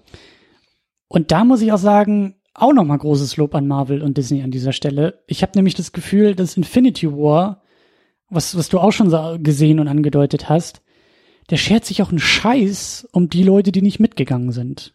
Im Positiven. Also, ich finde das schon sehr, das fühlt sich, ich finde das schon sehr selbstbewusst zu sagen, wir schließen jetzt hier zehn Jahre ab. Oder wir sind dabei, zehn Jahre irgendwie zum Höhe Höhepunkt zu bringen. Äh, wir sind bei Film 19 angekommen. Wir produzieren einfach mal einen der teuersten Filme aller Zeiten. So. Und also wir, wir zielen hoch und wir müssen auch hoch treffen, damit das Ganze aufgeht. Aber ich habe nicht den Eindruck, dass da jemals ein, ein, ein Meeting stattgefunden hat, bei dem man gesagt hat, you have to dumb it down. Du musst auch an den denken, für den das der zweite MCU-Film ist. Den musst du auch erreichen können. Ich glaube nicht, dass das jemals passierte. Also so fühlt sich der Film nicht an. Der Film, wie gesagt, ich bin zehn Jahre dabei, ich kenne 19 oder 18 Filme, die davor kamen, und der Film ist nur für mich gemacht worden. So fühlt sich der Film halt an. Ja. Und das ist schon, das ist irgendwie krass.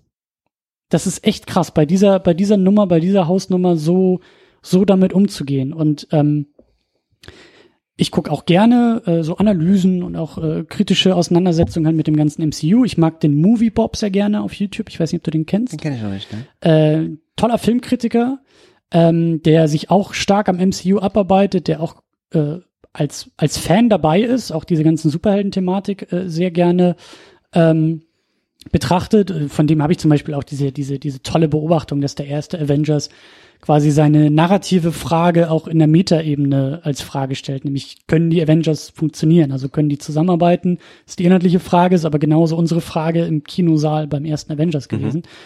Und äh, der hat auch so schön gesagt, dass das MCU ist vor allen Dingen ein, ein, ein zeitgenössisches, also ein, also das MCU, so wie es ist, kann es auch nur in der Gegenwart funktionieren. Dieses Filmuniversum hätte vor 20 Jahren nicht funktioniert, weil es kein Internet und Wikipedia in den Ja. Ausmaßen gab. Weil du jetzt sagen kannst, das ist Film Nummer 19, du musst nicht 18 Filme gesehen haben. Reicht auch, wenn du fünf Filme gesehen hast. Lies dir die Wikipedia-Artikel durch. Es gibt online Blogs, Videos, äh, Fans, die dir eigentlich alles en Detail, wenn du willst, kannst du dir hier äh, Seiten ausdrucken, an die Wand kleben, mit roten Fäden irgendwelche äh, Netze aufspinnen und sagen und kannst die Wege der einzelnen Infinity Stones durch die Filme verfolgen, ohne einen einzigen Film gesehen zu haben. Ähm, wir wissen, dass die Welt so funktioniert, also müssen wir auch nicht bei jedem Film wieder bei Null anfangen, um dir alle 17 Filme, 18 Filme davor zu erklären. Also es ist deine Aufgabe, so viel zu wissen, wie du wissen willst. Und der Rest ist nicht unser Problem. Und das finde ich ist auch eine große Leistung von dieser Gelddruckmaschine namens MCU. Ja. Und es aber dann trotzdem auch zu schaffen, für die Leute, die sich halt die Zeit nehmen und die da voll dabei sind, Ja. dann ist aber auch zu schaffen, die wirklich abzuholen. Ich bin, ich bin auch rausgegangen, ich habe auch gedacht, es ist, wow. Also der Film war alles, was ich mir davon erhofft habe. So für mich als Fan, so war das, hätte es viel besser, hätte das nicht sein können in dem Moment, wo ich da zum ersten Mal aus dem Kino raus Ja. bin. Also ich habe halt auch gesehen, ja, okay, es sind viele Stories, es ist vielleicht ein bisschen zu viel, jetzt mal ganz objektiv betrachtet, aber am Ende ist es so eine krasse Leistung, das überhaupt irgendwie hinzukriegen, da überhaupt einen einigermaßen guckbaren Film irgendwie rauszuschneiden aus diesen ganzen Szenen, die die da gedreht haben, dass es irgendwie vom Pacing und von der Story hier irgendwie von Anfang bis Ende Sinn macht. Das ist einfach, Das hat es für mich auch. Und auch weil du sagst, so, so es, es ergibt einen Film und Pacing und Länge und so, da hatte, ich hatte auch überhaupt keine Probleme damit. Ich bin, ich bin raus aus dem Kino gegangen und habe gesagt, pff, ich, ich hätte noch drei Stunden mehr nehmen können. Das wäre kein Problem gewesen. Ich hätte die Zeit gehabt, ich hätte die Lust gehabt. No problem. Hätten gleich den nächsten Film hinterher schieben können. Aber ähm, ich, ich habe so aus dem Augenwinkel aus so, aus so, so ein paar Kritiken oder paar kritische Meinungen dazu äh, gelesen, die auch sagen so, ja, das ist ja eigentlich gar kein Film. Ne? Wo ist denn so der große Bogen? Wo ist, wo sämtliche Filmtheorie können wir ja eigentlich wegwerfen. So was ist mit Drei-Akt-Struktur, was ist mit Character Arcs und da entwickelt sich gar nichts und da wird nichts erreicht. Und da sage ich auch, habt ihr recht? Ähm, ich sehe es aber nicht als Problem. Und auch da, das ist so vielleicht so ein bisschen der Vorbehalt, den ich meine. Lass uns mal in fünf Jahren zurückgucken weil kann sein, dass in den nächsten fünf Jahren das, dieses Problem des Filmes andere noch viel, viel besser lösen. Aber wie du sagst, ich halte es auch für Pionierarbeit, überhaupt das so anzugehen. Es gibt keine Blaupause, es gibt keinen anderen Film, der sagt, 18 Filme kombinieren wir hier mit irgendwie 40 Figuren und äh, es bricht halt nicht komplett auseinander. So. Äh, und wie gesagt, das ist eine große Leistung. Das schaffen andere Franchises, Studios nicht mal mit fünf Figuren. Ja. So. Ja, aber nochmal zurück, vielleicht den, den Bogen zu dem, zu dem MCU äh, zu spannen. So, wir haben jetzt eben zehn Jahre, wir sind dabei, zehn Jahre irgendwie zuzumachen. Ähm, ich glaube, wir sind beide sehr motiviert für die nächsten zehn Jahre. Oh ja. Da gibt's keine Abnutzung bei uns.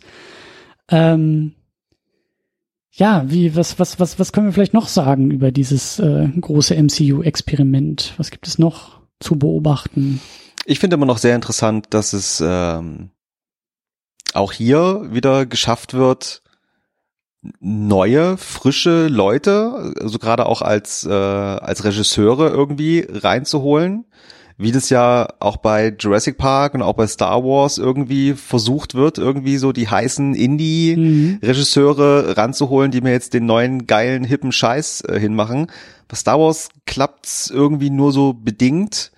Aber ich habe sogar das Gefühl, bei Marvel klappt es wirklich wunderbar. Ich meine, gut, außer die Edgar Wright-Geschichte, aber ansonsten hat's da eigentlich immer funktioniert. So ein Taika Waititi zum Beispiel, der vorher in der Größenordnung nicht ja. mal annähernd irgendwas gemacht hat, wo die Leute einfach gesehen haben, was das für ein genialer Typ irgendwie ist. Und so geht's ja auch weiter. Ich weiß nicht, äh, also es so als Talent. Als Ta nicht Schmiede, aber so als Plattform vielleicht, als Talent. Ja, ja, genau. Oder auch die Russo, die Russo Brothers. Die haben vorher diese Comedy-Serie Community irgendwie Regie geführt. Und jetzt äh, hauen die da drei solche Filme irgendwie raus, äh, ja, wo, ja. Kein, wo man sich als normaler Mensch gar nicht vorstellen kann, wie man das überhaupt irgendwie machen sollte. Gleichzeitig ist äh, Joss Whedon vom, vom Superhelden-Darling nach Avengers 1 zum Fanboy-Hass nach Avengers 2 geworden oder so. Ja, auch das, na klar. Auch das, äh, aber jetzt so in den letzten Jahren äh, waren es ja eher so die Nachwuchsregisseure. Ein Ryan Kugler zum Beispiel, der ja. jetzt dadurch durch Black Panther wirklich jetzt komplett durch die Decke gegangen ist. Ich weiß gar nicht, wer macht denn Captain Marvel? Macht doch bestimmt, macht sicherlich die Frau, nicht. oder? Weiß ich gar nicht, ob sie da auch eine Frau engagiert haben.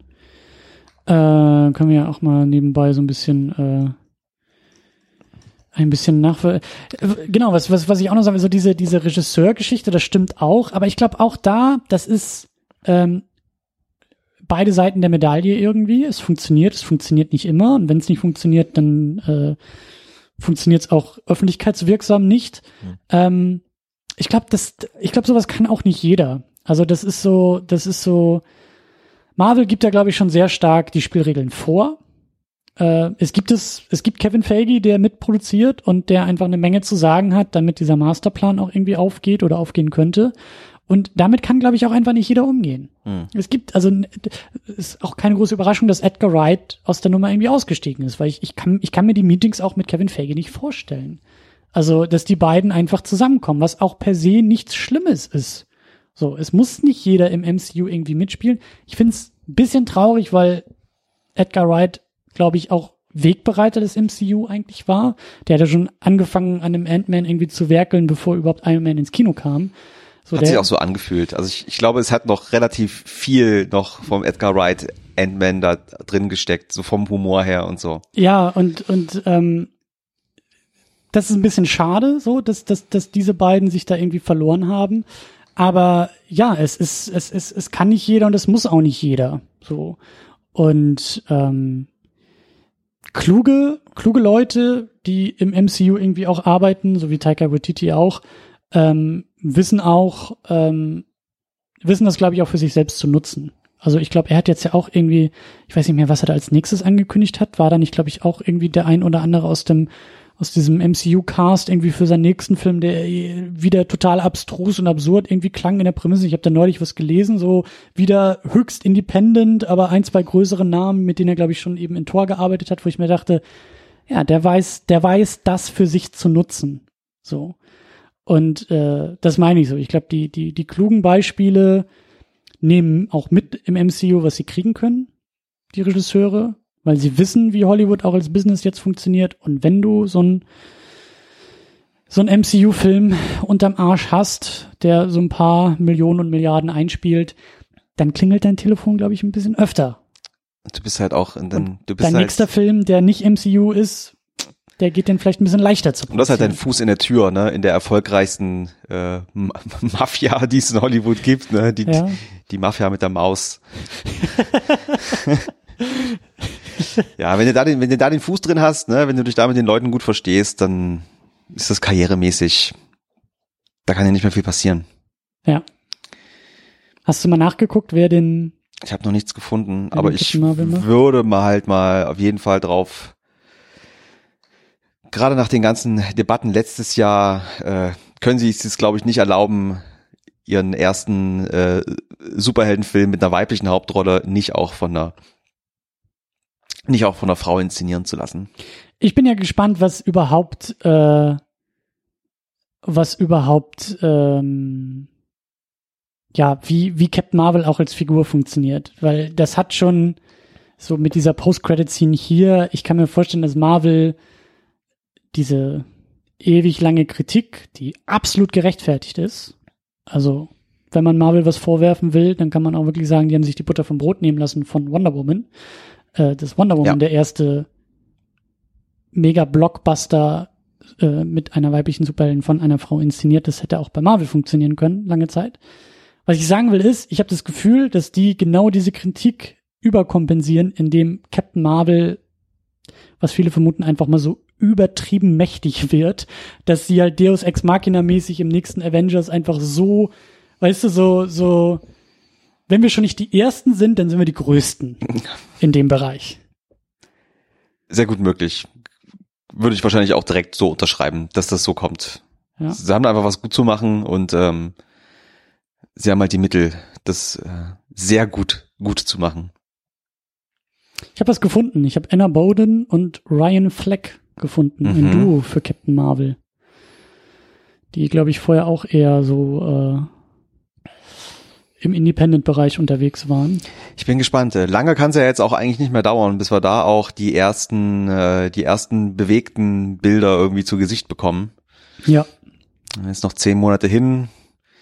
Die Promophasen sind ja bei Marvel Stimmt. dann auch äh, eher eher länger als kurz. naja, wahrscheinlich machen die jetzt erstmal noch den Ant-Man zu Ende und dann Genau, und dann spätestens so zur Comic-Con, kurz danach, Ja. äh, geht's dann da auch los. Übrigens auch noch eine, eine Randnotiz, äh, weil wir so auf das MCU zurückblicken. Ähm, ich habe da auch irgendwie mal gehört, dass äh, einfach auch die interne Struktur von den Marvel Studios und in Disney sich auch noch mal verändert hat. Ich weiß nicht, ob du da irgendwie was was äh, zu weißt. Es gibt ja diesen Ike Perlmutter oder wie er Pearl heißt, Mother, genau, Ja. der die ganze Fernseh, der Marvel-Chef eigentlich war. Also Chef von Marvel und Marvel mit Unterdepartments und Marvel Studios waren Unterdepartment und Marvel Comics und ich glaube Marvel Television, also der sozusagen überall ein Department stand. Die wurden aufgekauft von äh, Disney und somit ist der Typ ähm, unter dem Disney-Chef gestellt worden als Marvel-Chef. Ne, so das ist ne, so klassische Hierarchiestruktur, weil Mhm. äh, nicht jeder redet irgendwie mit Mickey Mouse, aber der durfte direkt mit Mickey Mouse reden und alle, die mit Mickey Mouse reden wollten, in Marvel mussten erst mit ihm reden. Ja. So. Eben auch Kevin Feige als Produzent. Er ist ja nicht Chef von Marvel Studios gewesen oder so. Ich glaube das nicht. Auf jeden Fall gab es halt diese Zwischenschicht. Ja. Und das hat, glaube ich, noch bis irgendwie den zweiten Avengers äh, angedauert. Und ich meine mal so in so Artikeln und ähm, Setberichten und so äh, äh, gelesen zu haben, dass es halt intern den einen oder anderen Kampf zwischen Feige und diesem Marvel-Chef gab. Ähm, der ist auch, also der ist sehr äh, öffentlichkeitsscheu Äh, es gibt, glaube ich, wenig Fotos von dem Typen. Mhm. Was man weiß, ist irgendwie Trump-Supporter und irgendwie sehr konservativ äh, im wohlwollsten Sinne vielleicht ausgedrückt. Auf jeden Fall äh, weiß ich auch nicht, ob das jetzt vielleicht einfach nur Geschichtsrevision von Seiten Disney ist, aber es hieß halt irgendwie, dass der den ein oder anderen, ich will nicht sagen progressiven, weil das schon peinlich wäre zu sagen, ein weiblicher Superheld ist irgendwie progressiv, aber der halt so seine eigenen Ideen hatte, wie die Marvel-Filme auszusehen haben. Und ich meine, dass irgendwie so um den zweiten Avengers dann der Typ intern, wie sagt man, äh, nach unten befördert wurde und Kevin Feige jetzt direkt mit Mickey Mouse reden kann Ja. seitdem. Und das wohl auch einige der Probleme im zweiten Avengers aus diesen Machtkämpfen, aus dieser Struktur irgendwie daherkommt. Äh, wohl auch ein gutes Beispiel, dass der Inhumans-Film von diesem Marvel-Chef dem Feige auf den Schreibtisch gedrückt wurde, weil der gesagt hat, ich will, ich will die X-Men haben und wir haben die X-Men nicht, also machen wir jetzt die Inhumans zu den X-Men und Feige hat gesagt, einen Scheiß machen wir und ich habe keinen Bock auf deine blöden Inhumans, aber du bist mein Chef und deswegen muss ich den Scheiß jetzt hier mitnehmen. Und äh, als dann auch diese interne Hierarchie dann mal so geändert wurde, dass Feige das letzte Wort hatte, hat er gesagt, die schmeißen wir raus, die kann der Typ hier in seinen schönen Fernsehproduktionen gerne machen, weil die sind mir alle scheißegal. So, Das und ist, glaube ich, ganz gut. Ich glaube, es war auch zu der Zeit dann, als es dann wirklich auch äh, dann sich umbenannt wurde, tatsächlich in Marvel Studios. Ich glaube, das war dann so mit Das diesem Umbruch, dass dann tatsächlich da dann auch die Entscheidung getroffen wurde, wir präsentieren uns auch nach außen wirklich als ja, vollwertiges Filmstudio und jetzt nicht als Comic-Marke, die auch unter Disney Filme macht, sondern ne? Genau, und die, die vor allen Dingen, ähm, also seit dem zweiten Avengers ist ja eigentlich auch, also 2015, dann wurden ja auch schon Entscheidungen getroffen, die wir eben jetzt, glaube ich, auch sehen. Also Black Panther zum Beispiel, Thor Ragnarok, äh, Guardians 2, also viele Sachen, wo wir ja auch sagen, da sehen wir noch mehr Nuancen und noch mehr Möglichkeiten und noch mehr dieser leichten Veränderungen so, die kommen, glaube ich, aus der Zeit, als Feige gesagt hat, geil, jetzt kann ich endlich, jetzt habe ich endlich hier freien, freie Fahrt mit allem, was ich vorhab und muss hier nicht mehr mit dem Heini da über mir sprechen, der keine Ahnung hat und mir nur im Weg rumsteht. Ja. So, und wir wissen alle, äh, solche Chefs gibt es. Was? Die sind auch sehr anstrengend, wenn man davor sitzt, sich die Zähne ausbeißt und sagt, lass mich doch einfach mal, ich weiß doch, was ich hier tue. Einfach mal nur so als Denkanstoß in den Raum gestellt. Auf jeden Fall, ähm, innerhalb dieser zehn Jahre ist auch eine Menge passiert. Wie auch schon am Anfang gesagt, es waren, es waren Independent, Independent-Produktionen, Ja. die dann von Disney aufgekauft wurden, die dann intern nochmal neue Strukturen bekommen haben. Und wer weiß, was Kevin Feige noch vorhat. Ich könnte mir vorstellen, dass die Post-Credit-Scene vom nächsten Avengers äh, ein, ein, ein Kevin Feige ist, der in sein Büro geht, seine Kappe zum ersten Mal im Leben absetzt und den Marvel-Hut an den Nagel hängt, sich zu Thanos auf die Wiese setzt und sagt, My work here is done. Ich mache jetzt Star Wars. Gibt's schon die diversesten Gerüchte? Äh, Ron, äh, Kevin Feige war bei der Star Wars Show, gibt ja diese wöchentliche YouTube Show, da war, da war er natürlich, weil es auch Disney ist, natürlich Ja, um. Infinity War zu promoten. Aber da ging natürlich direkt wieder los. Kevin Feige hat auf der Star Wars Couch gesessen, Ach, hat sich direkt gefragt, hm, könnte es unter Umständen dazu kommen, dass Kathleen Kennedy bald nicht mehr weitermacht? Naja. Ich find's ja, ich find's ja schön, wenn er einfach mal, die sitzen da ja auch irgendwo in Hollywood, Burbank und so, wenn einfach mal auf das Warner Brothers Studio fahren würde und da vielleicht mal seinen Lebenslauf einfach abgibt und mal gucken, ob da vielleicht irgendwie was so ähm, möglich wäre. Ne? Das wäre aber für die Fans wieder ganz schlimm. Das Ja. ist sowieso wie so bei so Fußballvereinen, wenn ein Spieler von Borussia Dortmund zu Bayern München wechselt. Ja, oder so. der Trainer oder so. Hochverrat. Ja, das stimmt. ja, dann muss Disney einfach Warner kaufen, ist auch okay. Ähm, ja, aber wir sind, wir sind guter Dinge. Mehr denn je. Mehr denn je. Und das zehn Jahre später. Ganz gespannt auf die neuen Sachen, die da auf jeden Fall noch kommen, wie der Film wieder bewiesen hat. Was soll ich sagen? Ich bin hin und weg. Ich habe große Lust, den auf jeden Fall ganz bald nochmal zu gucken und äh, ich habe auch direkt, ich wirklich einen Tag danach habe ich da gesessen und mir gedacht, oh, eigentlich hätte ich jetzt gerade Lust, nochmal alle Filme mir irgendwie nochmal anzugucken. Und ich habe sie erst alle geguckt. So. Ja, ja. Aber trotzdem, ja, ich bin, also ja, ich bin äh, immer noch hin und weg und ähm, ja, wir haben es vorhin auch schon mal gesagt, ich kann jegliche Kritik fast, also diese großen Kritikpunkte, die am Film getroffen werden von anderen Leuten, ich kann das alles nachvollziehen, aber ich, wie wir beide, ich gucke halt aus einer anderen Sicht, ich gucke halt aus der Sicht des Fans drauf, der halt schon so lange da mit den Charakteren mitfühlt und die alle kennt und dem das wirklich, dem das am Herzen liegt, wie das da weitergeht. Ich glaube, die Gruppe von Leuten ist wahrscheinlich fast ausnahmslos, werden den Film feiern. Ja. Wer von, vom MCU schon überzeugt wurde. Genau. Manche ich kann mir nicht vorstellen. 2008, manche 2012, manche wann auch immer, aber. Also da kann ich mir nicht vorstellen, dass da irgendjemand sagt, nee, war gar nichts. Was mich wahnsinnig interessieren würde. Also so oder so, Feedback, wisst ihr, ist hier immer willkommen und ihr seid immer herzlich eingeladen und manchmal vielleicht auch energisch aufgefordert, Feedback abzuliefern. Auch an dieser Stelle secondunit-podcast.de, Kommentarbereich rein damit. Ja. Egal in welcher Ausführung, auch wenn ihr sagt, diese ganze Marvel-Nummer hat mich schon vor neun Jahren kalt gelassen. Äh, auch das gerne, weil, wie du ja auch gesagt genau, hast. Genau, das sind halt die beiden, die, die, beiden Gesichtspunkte, aus denen man das sehen kann. Ne? Und, also und, und die Perspektive, die wir halt einfach nicht haben. Genau. Also die, die, die, die, wir sind von Marvel abgeholt worden. Gerne in den Kommentaren äh, uns erzählen, wie, wie ihr halt nicht von Marvel abgeholt wurdet oder werdet. Aber ich kann mir, ich, ich kann mir das schon vorstellen, dass auch Leute da sitzen und sagen, Marvel-Fan, ja, aber der Film hat mich enttäuscht, weil. Natürlich. Wie auch immer das aussieht. Natürlich. Manche Figuren aber ich glaube, kurz kamen oder ja, so. Aber so vom Gefühl her glaube ich, dass es eher selten selten ist. Und die Leute, die halt Marvel schon immer kacke fanden, na, die werden mit dem Film jetzt auch nicht bekehrt, äh, ganz bestimmt nicht. Und es ist aber auch völlig in Ordnung so.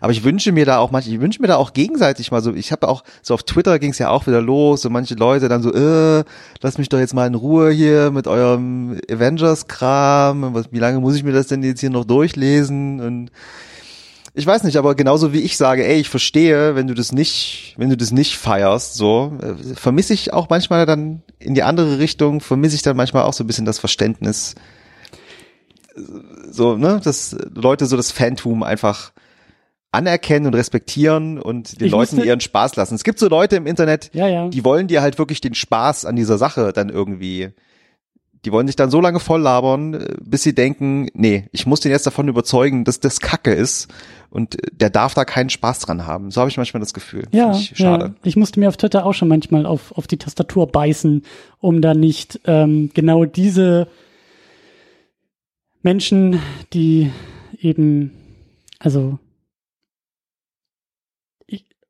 um da nicht in irgendwelche Diskussionen zu verfallen, die auf Twitter sowieso keinen Platz haben und die sowieso zu nichts führen. Aber ähm, niemand ist cooler, weil man Marvel doof findet. Tweets werden nicht lustiger oder cooler, weil man zeigt, wie doof man Marvel findet. Oder generell Dinge doof findet. Und Meinung über Filme sollte man sich immer im Kino oder bei der Sichtung machen und nicht aus Wikipedia-Artikeln oder Bargesprächen erschließen. Mache ich auch Amen. nicht. ja, so, äh, wie erwähnt, so Game of Thrones ist nicht meine Welt. Aber habt Spaß dran. Ihr lasst mich in Ruhe, ich lasse euch in Ruhe. Und wenn dann wieder zum Staffelstart diese ganzen Tweets kommen, dann weiß ich, wie man Twitter muten kann. Genau. Und so bedienen wir alle gewissenhaftes Internet. Schön wär's. Ja. Guck mal, das ist doch die super das kommt mit in meinen Parroting Guide für Marvel-Filme. Stimmt. Ja. Wie, wie twitter ich? Wie, wie, wie Medienkompetenz in Sachen Filtersouveränität. Eigenes Kapitel. Hast du denn eigentlich, äh, wo wir gerade davon sprechen, hast du, kennst du irgendjemanden, der irgendwie hart gespoilert wurde, bevor er den Film gesehen hat? Sind dir Sachen bekannt, wo Leute, also mir hat's ja gut, sehr gut geklappt. Ich habe das wirklich gut also, ausblenden können. Aber gerade bei dem Film stelle ich es mir auch wirklich richtig doll ärgerlich vor. Du, ich, nee, also mir, mir ist da nichts bekannt. Ähm, ich habe jetzt, äh, so wie jetzt das Wochenende, ich war, war auf dem Fischfestival unterwegs. Ähm, ich äh, bin nach der Pressevorführung am nächsten Tag ins Büro gekommen und mir wurde ein Maulkorb verteilt. So, ähm, ich habe also die leichten Begegnungen oder Kontexte, wo dann auf einmal der Film diskutiert wurde, habe ich sehr respektvoll in Erinnerung. Also, dass da wirklich Leute du hast schon am Grinsen der Gesichter oft erahnen können. Ah, du hast den Film, glaube ich, auch gesehen. Und dann guckt man sich erstmal in der Runde an und zählt mal durch, wer hat ihn schon gesehen. Okay, zwei von drei. Wir gehen mal kurz um die Ecke und vor die Tür und dann kommen wir wieder zu dir Nummer drei zurück. So, das, das hat gut funktioniert. Und ich glaube eben auch, weil der Film, also wer ihn so schnell guckt, ist großer Fan. Und ich glaube, dass da, ähm, also da hat ja niemand was davon. Kein Fan hat was davon, dem anderen Fan den Film zu spoilern ähm, oder absichtlich zu spoilern so und ähm, unbeabsichtigt ist mir da auch nichts passiert oder vorgekommen. Das wurde auch, es wurde ja auch von den äh, vom Studio selber ähm, die Gab's Thematik. auch so eine Social Media Kampagne irgendwie mit Thanos. Ich weiß nicht, gab's äh, gab's das bei eurem? Ich habe von anderen von äh, Presseverführungen aus den USA halt wirklich gehört, dass tatsächlich am Anfang am Anfang irgendwie tatsächlich auch Thanos irgendwie auftaucht und sagt so Spoiler, I, nicht I, mein I demand your silence. irgendwie so in dem äh, so in der Art, äh, dass ich glaube, die das war bei Leute uns nicht, aber da gab es einen Star Wars Trailer, die keiner gucken wollte.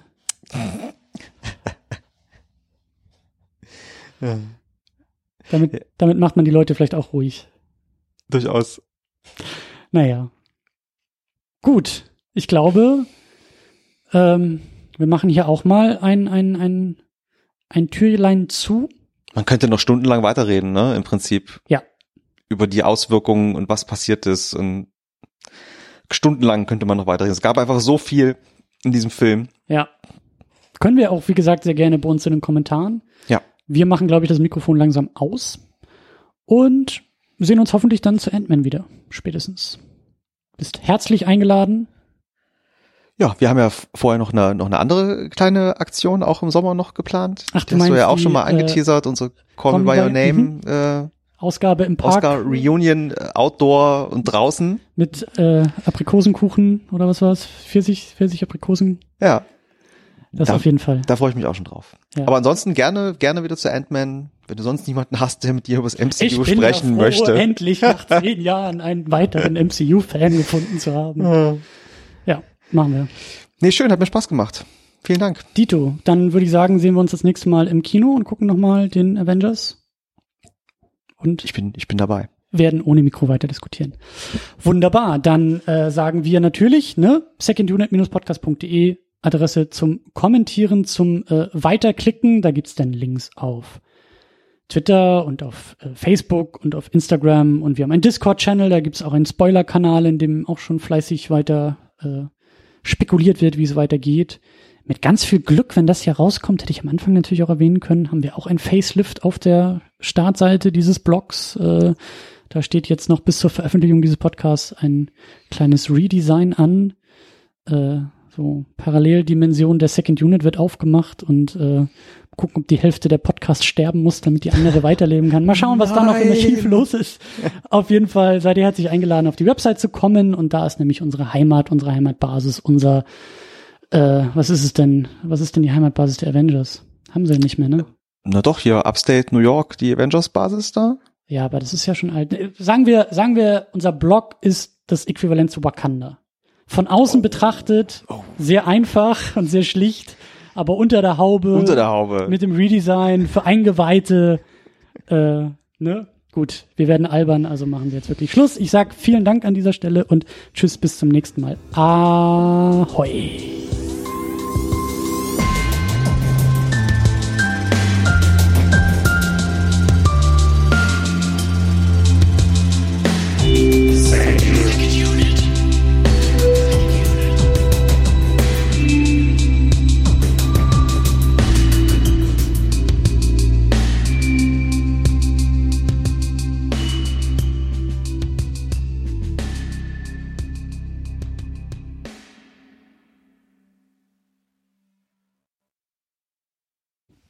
Die Second Unit ist das Ergebnis harter Arbeit. Der Podcast kostet Zeit, er kostet Energie, er kostet Geld.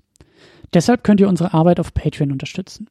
Viele wunderbare Menschen machen das bereits. Jonas Mapace, Rochus Wolf, Alex, James Vermont, Michi W., Cedric Schmidt und Jan Reppin unterstützen die Sendung mit zwei Dollar im Monat. Darüber hinaus unterstützen diese Sendung Tahiti Su, Sultan of Swing, Markus Halmitschlager, David X. Noack, Florian Primel, Sebastian, Gian Ferrari Stefan, Stefan Druwe, Rike The Midlist, Käthe, Playstar, Christian Schmickler, Jota, Steve Geiler, Ulf P., Niklas Remke, Spencer and Stewart, Lars Rühmann, Inge, Stefan Manken, Sonja Bethge-Jele, Jan und Timo Gerdau mit jeweils 5 Dollar im Monat.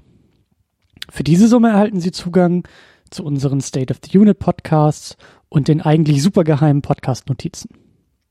Darüber hinaus unterstützt uns auch noch Thomas Jaspers mit 10 Dollar im Monat. Euch allen ein großes, großes Dankeschön. Vielen Dank für eure zahlreichen Pledges auf Patreon. Ihr seid großartig.